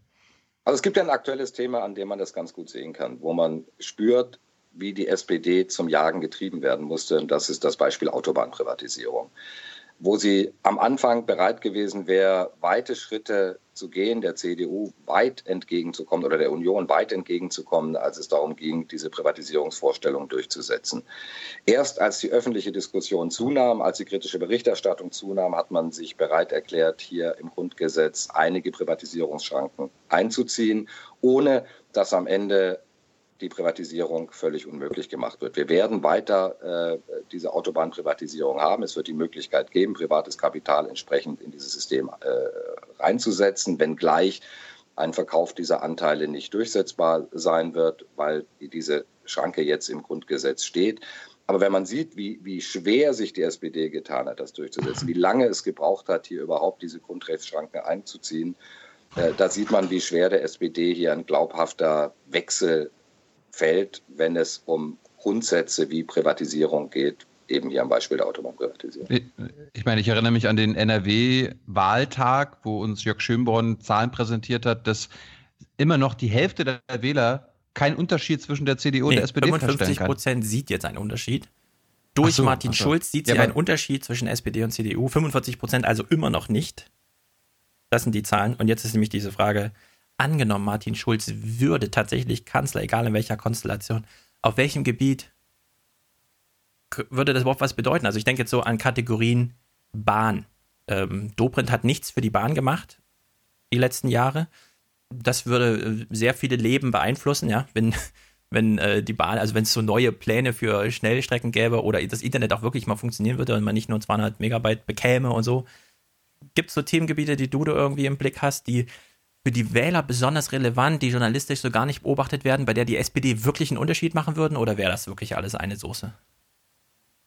Ich glaube, dass sie äh, tatsächlich im Bereich soziale Gerechtigkeit punkten könnte, wenn sie es ernst meinen würde. Und ich glaube, dass es ein großes Bedürfnis in der Wählerschaft gibt, eine Partei wählen zu können, bei der man das Gefühl hat, dass die Politik der letzten Jahrzehnte, dieser Politikwechsel der letzten Jahrzehnte, dieser Neoliberalismus der letzten Jahrzehnte, dass der tatsächlich umgekehrt werden könnte in eine Politik, einer großen Solidargemeinschaft, in der tatsächlich alle Menschen, die Reichen und die Armen, die Beamten und die Selbstständigen sich an, den, an der Finanzierung der Sozialsysteme in Deutschland wieder beteiligen.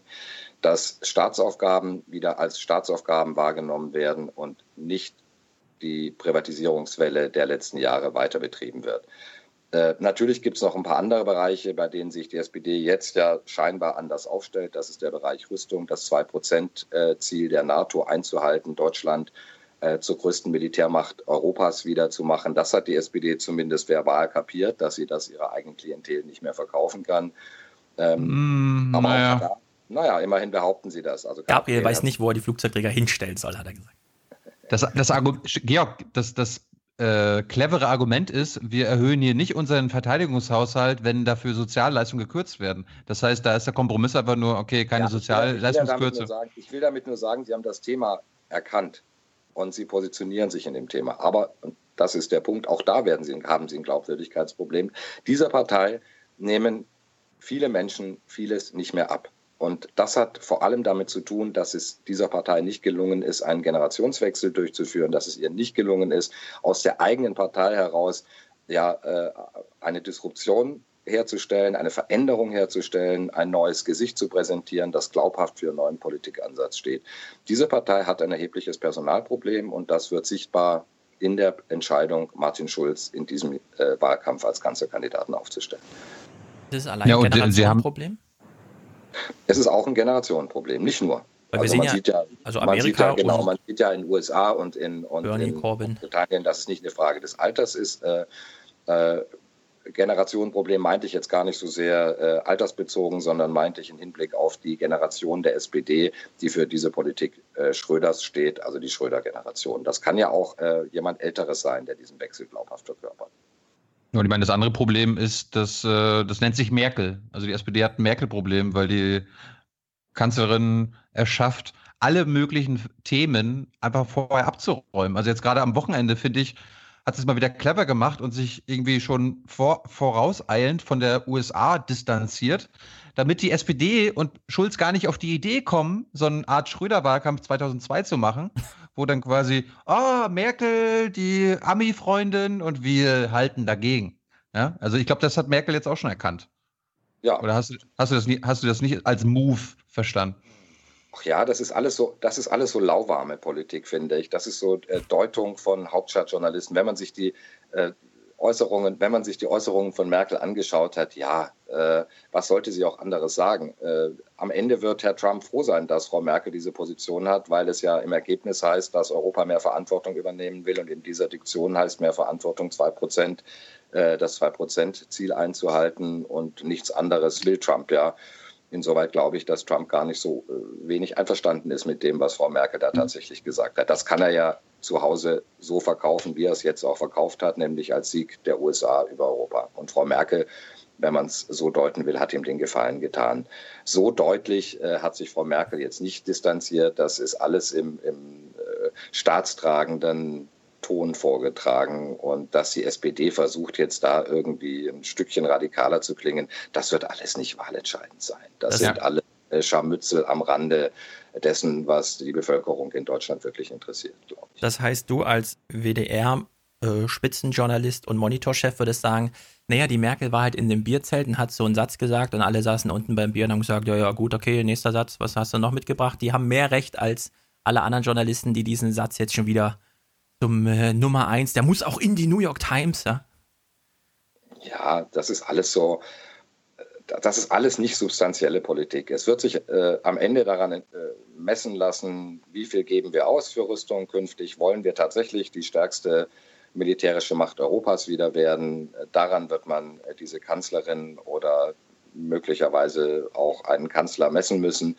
Und äh, ich bin überzeugt davon, dass das eine fatale Politik wäre. Glaubst du, glaubst du, dass die deutsche Handelspolitik, die deutsche Exportpolitik das entscheidende Thema im Wahlkampf wird?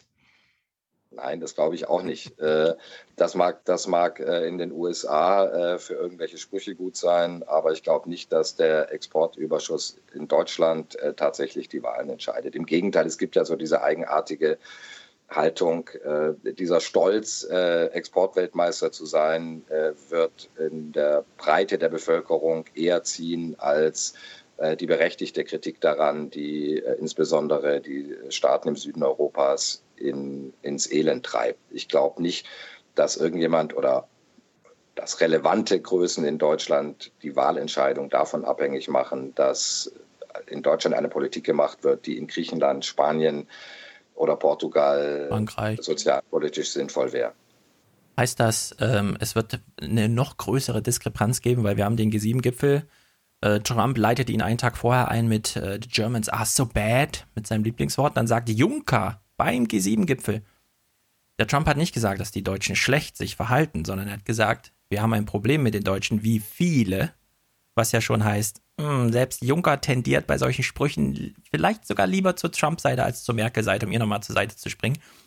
Wenn ja, das jetzt, ein, naja, es ist ja nun ein erhebliches Problem äh, mhm. für die. Ja, aber wenn du sagst, selbst im deutschen Bundestagswahlkampf, also bis September retten wir uns noch mit, nee, nee, wir, also mit unserem Stolz auf den deutschen Audi und so weiter. Dann, das heißt ja nur, Deutschland ist auf so einem Isolationspfad. Wir Deutschen bekommen es gar nicht mit, erklärt uns ja auch keiner. Und irgendwann wird es aber mal bekannt werden, ja, dass es da einen gewissen Gap gibt in der Öffentlichkeit. Ja, es gibt äh, natürlich, das ist ja schon lange bekannt. Ich habe nur nicht den Eindruck, dass in Deutschland äh, Wahlen an dieser Frage entschieden werden. Ich glaube, dass die Deutschen im Grunde, wenn ich mir das so anschaue, doch ganz stolz sind, dass ihre Produkte weltweit so super verkauft werden. Ich glaube, dass das eher die Gemütslage dieser Bevölkerung trifft als die Sorge äh, um Jugendarbeitslosigkeit in Spanien oder Griechenland. Also wir merken wir das haben, auch. Wir berichten ja, wir berichten beim Monitor ja schon länger darüber. Das ist ja für uns kein ganz neues Thema. Und äh, wir merken an den Reaktionen vieler Zuschauer, äh, dass es durchaus Menschen gibt, die das Problem erkennen und äh, für ein solidarisches Europa stehen. Aber das Gros der Menschen in Deutschland, glaube ich, lässt das relativ kalt. Denen ist es viel wichtiger und das sieht man ja auch äh, daran, wie die CDU hier Wahlkampf macht oder andere Parteien auch Wahlkampf machen, auf keinen Fall eine Haftungsunion in Europa durchzusetzen, die dazu führen könnte, dass deutsche Steuergelder dafür herhalten müssen, dass äh, arme Menschen in Portugal oder Griechenland äh, ein bisschen mehr Rente bekommen. Dabei, ich meine, äh, es würde ja so ein bisschen auf dem Tisch liegen. Ich meine, wir hören immer aus anderen Wahlkämpfen, welche vermeintlichen und wirklichen Europafeinde da antreten. Man könnte ja, also Schulz könnte ja, wenn er wirklich ein bisschen anders wäre, könnte er auch sagen, hier, die Bundesregierung, das sind die wirklichen Europafeinde. Die zerstören mit ihrer Wirtschaftspolitik ganz Europa ja. und äh, Aber damit Martin Schulz, damit ist ja das Problem genau benannt. Damit müsste er die Politik, für die er jahrelang in Brüssel selbst gestanden hat, konterkarieren. Und das äh, wird ein Martin Schulz nicht machen, weil er dann ein noch größeres Glaubwürdigkeitsproblem hätte, als er es jetzt ohnehin schon hat. Der größte Griechenbecher. Wir hatten, wir hatten schon Monate vor der Schulz-Nominierung ja spekuliert, dass äh, wenn einer schlau ist in der SPD, dann ist es Sigmar Gabriel. Und er, er, er hat es eigentlich jetzt am schlausten gemacht. Er hat sich einfach zurückgezogen, macht jetzt ja auf Außenminister, lässt seine äh, Umfragewerte steigen und sagt sich dann, naja, mal gucken, was nach der Wahl passiert. Ich muss dann nicht als Parteivorsitzender zurücktreten. Ich muss dann nicht äh, die Niederlage eingestehen. Das kann Martin Schulz machen und entweder bleibe ich dann Außenminister, weil es wieder eine große Koalition gibt, oder ich werde Oppositionsführer und rechne dann damit, dass Angela Merkel in vier Jahren äh, wirklich so unbeliebt ist und alle sagen, okay, jetzt brauchen wir endlich mal einen Wechsel. Ja, das ist jetzt Berlin-Astrologie, an sowas beteiligen wir uns. Hm. Das habe ich aus Moskau gelernt. Also all diese äh, Kreml-Astrologen, die immer scheinbar ganz genau wussten, warum wer was tut und äh, die großen Theorien davon abgeleitet hatten. Und am nächsten Tag äh, kümmerte sich äh, kein Mensch mehr um das Gewäsch von gestern. Äh, das äh, kann man gerne in Berlin betreiben. Dafür sind wir weit genug weg. Äh, ich kann nicht in den Kopf von äh, Sigmar Gabriel reinschauen. Ich weiß nicht, was ihn genau leitet, ob er möglicherweise der Kanzlerkandidat in vier Jahren sein will.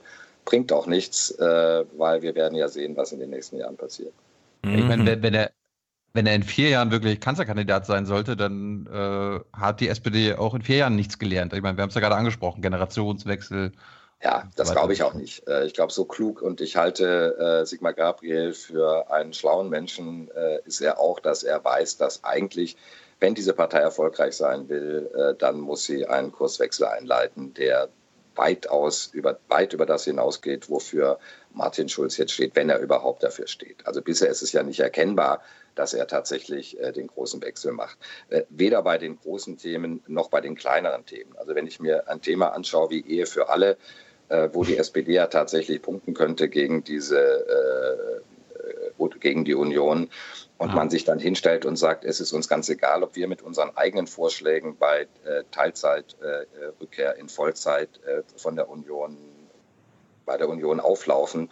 Ähm, für uns ist Koalitionsdisziplin wichtiger als äh, ein Symbolthema wie die Ehe für alle vor der Bundestagswahl noch durchzusetzen, obwohl es die Mehrheiten ja dafür gäbe. Und man merkt ja schon, dass selbst äh, jemand wie Herr Kaas äh, in der SPD, der ja nun nicht gerade äh, rot-rot-grün verdächtig ist, sondern zu der, zum konservativen Lager in der Sozialdemokratie zählt, wie dem schon der Kamm schwillt, dass es der SPD nicht gelungen ist in dieser Legislaturperiode. Ein Thema, für das sie ja eingestanden sind und das ja nicht wenige Leute in Menschen auch, Menschen äh, auch in Deutschland betrifft, dass sie nicht mal das geschafft haben durchzusetzen.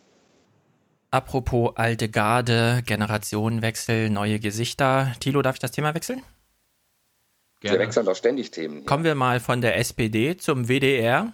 Wer denkt sich äh, beim WDR die Fragen für Infratest DIMAP aus? Also sitzt da Jörg Schönborn und denkt sich, okay, wir fragen die Deutschen mal, ob sie sich in dieser unruhigen Welt. Chaos, Welt im Chaos. Von, der, von dieser Welt im Chaos von Angela Merkel beschützt fühlen. Wer denkt sich sowas aus? Weißt du das? Ja, da sitzt ein ganzes Team zusammen, das sich diese Fragen ausdenkt und äh, nach den Kriterien, nach denen man solche Fragen stellen kann, dann auch stellt. Möglichst was, ohne Bias. Aber was sind das für komische Kriterien? Warum wird äh, Oma Erna gefragt, ob Angela Merkel ein, der Fels in der, in der Brandung ist in dieser komischen Welt? Und gleichzeitig wird bei Martin Schulz gefragt, finden Sie nicht auch, dass der in letzter Zeit nicht oft genug im Fernsehen war? Also wenn ihr das genau wissen wollt, dann fragt die Leute, die dafür verantwortlich sind. Ich kann euch diese Frage definitiv nicht beantworten. Interessiert dich das nicht? Du bist doch dabei. Ich bin nicht dabei. Ich, ich, stelle diese Fragen nicht. Ich bin nicht eingebunden in diesen Prozess und äh, diese Antworten können nur die Menschen, die Fragen können nur die Menschen beantworten, die damit befasst sind. Ich kann euch dazu wirklich nichts sagen. Klingt für mich nach einem Monitorthema. Ja, ich meine, wir machen ja, also wenn wir das Gefühl haben, dass in der ARD oder im WDR was nicht ganz richtig läuft, dann äh, thematisieren wir das ja hin und wieder auch. Also wir haben das ja beispielsweise bei den Talkshows gemacht. Ähm, ja. Und wir gucken da auch hin. Und wenn wir das Gefühl haben, äh, das sind relevante Dinge, äh, die, wir auch kritisch betrachten können, dann betrachten wir die auch kritisch. Und das ist ja auch das Tolle hier am WDR, dass wir das dann auch dürfen. Ich meine, dass da hm. nicht immer alle glücklich drüber sind, ist klar. Habt ihr schon über die eine Landtagswahlfrage, die Tule eben ansprach, gesprochen, weil nämlich bei der Frage Merkel hält uns in einer Welt im Chaos in Frieden, ja, als das gefragt wurde, war das Ergebnis nur die Merkel-Anhänger wurden gefragt. Bei der Frage, finden Sie, Martin Schulz ist zu wenig sichtbar, wurden alle Wähler gefragt. Ist das so? Ist das auffällig oder ist das nicht auffällig für Monitor? Könnte man. Das, ich kann das nicht sagen, das erfahre ich jetzt von euch. Dass ja, das war so. Gewesen. Also, wenn das so gewesen ist, äh, finde ich das zumindest äh, auf den ersten Blick eigenartig. Aber die Fragen selbst findest du okay. Also zum Beispiel, also wer ist denn dafür zuständig, Martin Schulz zu Hause präsent zu machen oder nicht? Und dann fragt man gleichzeitig, finden Sie, der kam zu wenig vor und ist das dann Martin Schulz schuld? Ist das nicht auch irgendwie auffällig? Ihr, ihr, ihr, seid richtig schön hartnäckig dabei. Ihr, ihr werdet von mir jetzt dazu keine Äußerung bekommen. Na gut. Du, du, ihr habt ja mal einen Beitrag über die deutschen Talkshows gemacht und was die so alles thematisieren. Gab es da, gab's da Feedback? Haben da alle geklatscht und gesagt, danke Monitor, danke Georg Restle, dass Nein, ihr uns das mal Natürlich ah. haben da nicht alle geklatscht. Natürlich gab es da auch Leute, die sauer waren, dass wir äh, sie hier öffentlich kritisieren, obwohl das ja auch äh, Kollegen sind, die dafür verantwortlich sind, die mit uns auf dem gleichen Stock sitzen, äh, dass es dafür keinen Beifall gibt, dass Leute das äh, auch kritisch sehen, dass insbesondere die Betroffenen das äh, nicht toll fanden. Es sind zwei Talkshows, die ja immerhin vom WDR verantwortet werden mit Maischberger und Hart aber fair. Das liegt ja auf der Hand. Aber es gab auch im Laden viele, die das gut fanden, weil sie finden, dass der öffentlich-rechtliche Rundfunk, und da bin ich, äh, gehöre ich vor allem dazu, äh, sich auch selbst kritisieren muss und das nicht den Menschen da draußen allein überlassen muss. Wir stehen in einer gesellschaftlichen Verantwortung. Und deswegen müssen wir uns auch selbst und unsere Arbeit kritisch beugen. Das gilt übrigens auch für uns selbst.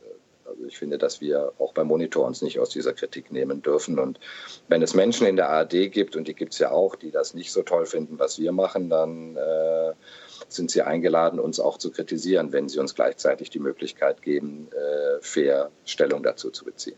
Aber, aber warum macht ihr das öffentlich? Warum kritisiert ihr ARD?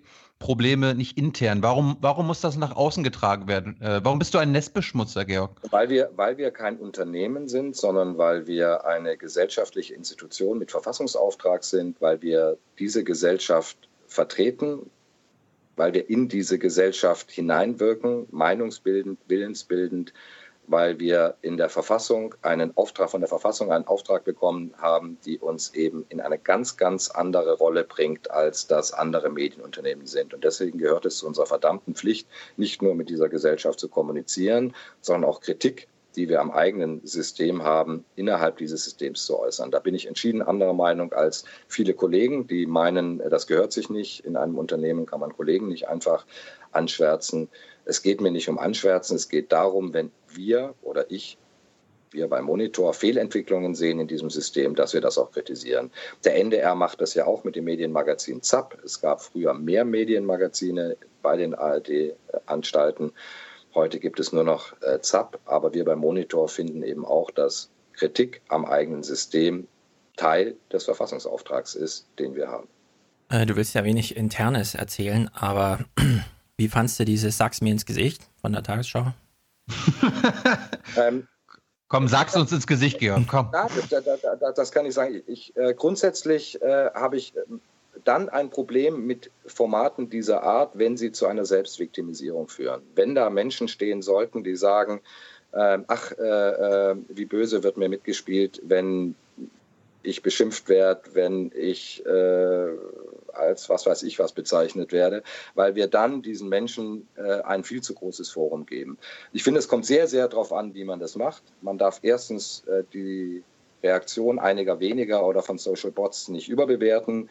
Man darf zweitens nicht der Gefahr der Selbstviktimisierung erliegen. Und wenn man das schafft, dann kann man ein solches Format machen. Das ist eine schmale Gratwanderung, die man da begeht, die manchmal gelingt und manchmal nicht gelingt. Deswegen sehe ich solche Formate grundsätzlich skeptisch. Ich glaube auch, man kann nicht erwarten, dass Menschen, die im anonymen Bereich alles Mögliche von sich geben, dann plötzlich ihr Gesicht zeigen und es einem ins Gesicht sagen. Also ich bin nicht davon ausgegangen. Ich muss dazu aber auch sagen, dass ich bisher nur die erste Folge in Ausschnitten mir angeschaut habe. Man kann eben bei einem solchen Format nicht davon ausgehen, dass Leute, die einem anonym alles Mögliche in die Fresse hauen, dass sie das dann auch tun, wenn sie mit Gesicht und Person erkennbar sind. Also ich also fand es ich fand's bemerkenswert, dass die Einladung für den Zuschauer war, wir reden mit dir, wenn du uns nur richtig hasst vorher. Also es muss schon Hass sein, ja. Normale Kritik reicht nicht. Also du musst schon richtig hassen. Und dann sitzt du bei einem Skype-Gespräch jemanden in so einer Dunkelkammer gegenüber, ja, der im Grunde die ganze Zeit, du hast ja Kai Kniefke jetzt geguckt, teilweise sagst du, der die ganze ja. Zeit sagt, ja, so Talkshows, da bin ich nicht zuständig. Ah, also da haben wir uns aber nichts vorzuwerfen. Ja. Aber das nehmen wir sehr ernst. Wir nehmen es sehr, sehr ernst. ernst. Also ich ja, das, ein bisschen ist, das ist halt alles das Problem eines solchen Formats. Wenn man sowas macht, dann muss man auch klare Kante zeigen. Also wenn man sich da hinstellt und sagt, äh, wir stehen jetzt äh, dafür, dann muss man auch ganz klar äh, auch seine eigene, äh, darf man mit seiner eigenen Haltung nicht hinterm Berg halten. Also wenn das dann, wenn das dann in so eine Politikersprechveranstaltung ausarten sollte, dann ist so ein Projekt ganz sicher gescheitert oder so ein Format.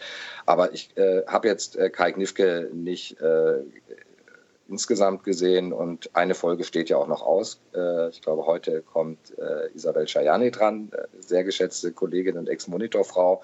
Ja. empfehle ich dringend anzugucken.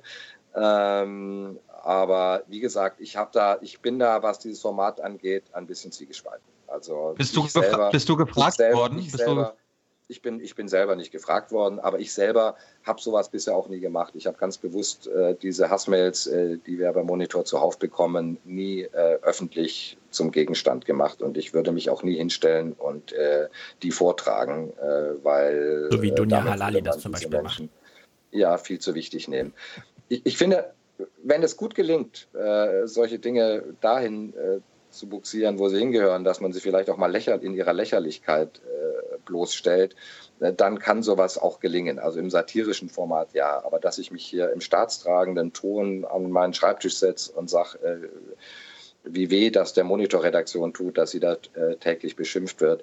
Das ist nicht meine Art, äh, das ist auch nicht äh, das Selbstverständnis dieser Monitorredaktion. Wir werden übrigens schon seit Jahrzehnten beschimpft von den Leuten, die uns nicht mögen. Insoweit sind wir da vielleicht auch ein bisschen gestellter als andere Redaktionen. Wir sind ja nicht nur geliebt, sondern auch äh, gehasst in dieser Gesellschaft. Aber das ist ja Ausweis guten und richtigen Journalismus. Wenn es nicht so wäre, dann hätten wir ja was falsch gemacht. Ich meine, hättest du da jetzt, hättest du da mitgemacht, dann hättest, hättest, hättet ihr einen Keller finden müssen bei euch. Weil äh, Kai Gnifka hat ja auch eine, eine Art Keller in einer Höhle gesessen. In der Dunkelkammer, ja. Ihr jetzt hier das Licht ausstellen? Ah, das reicht ja. nicht. Gar. Genau.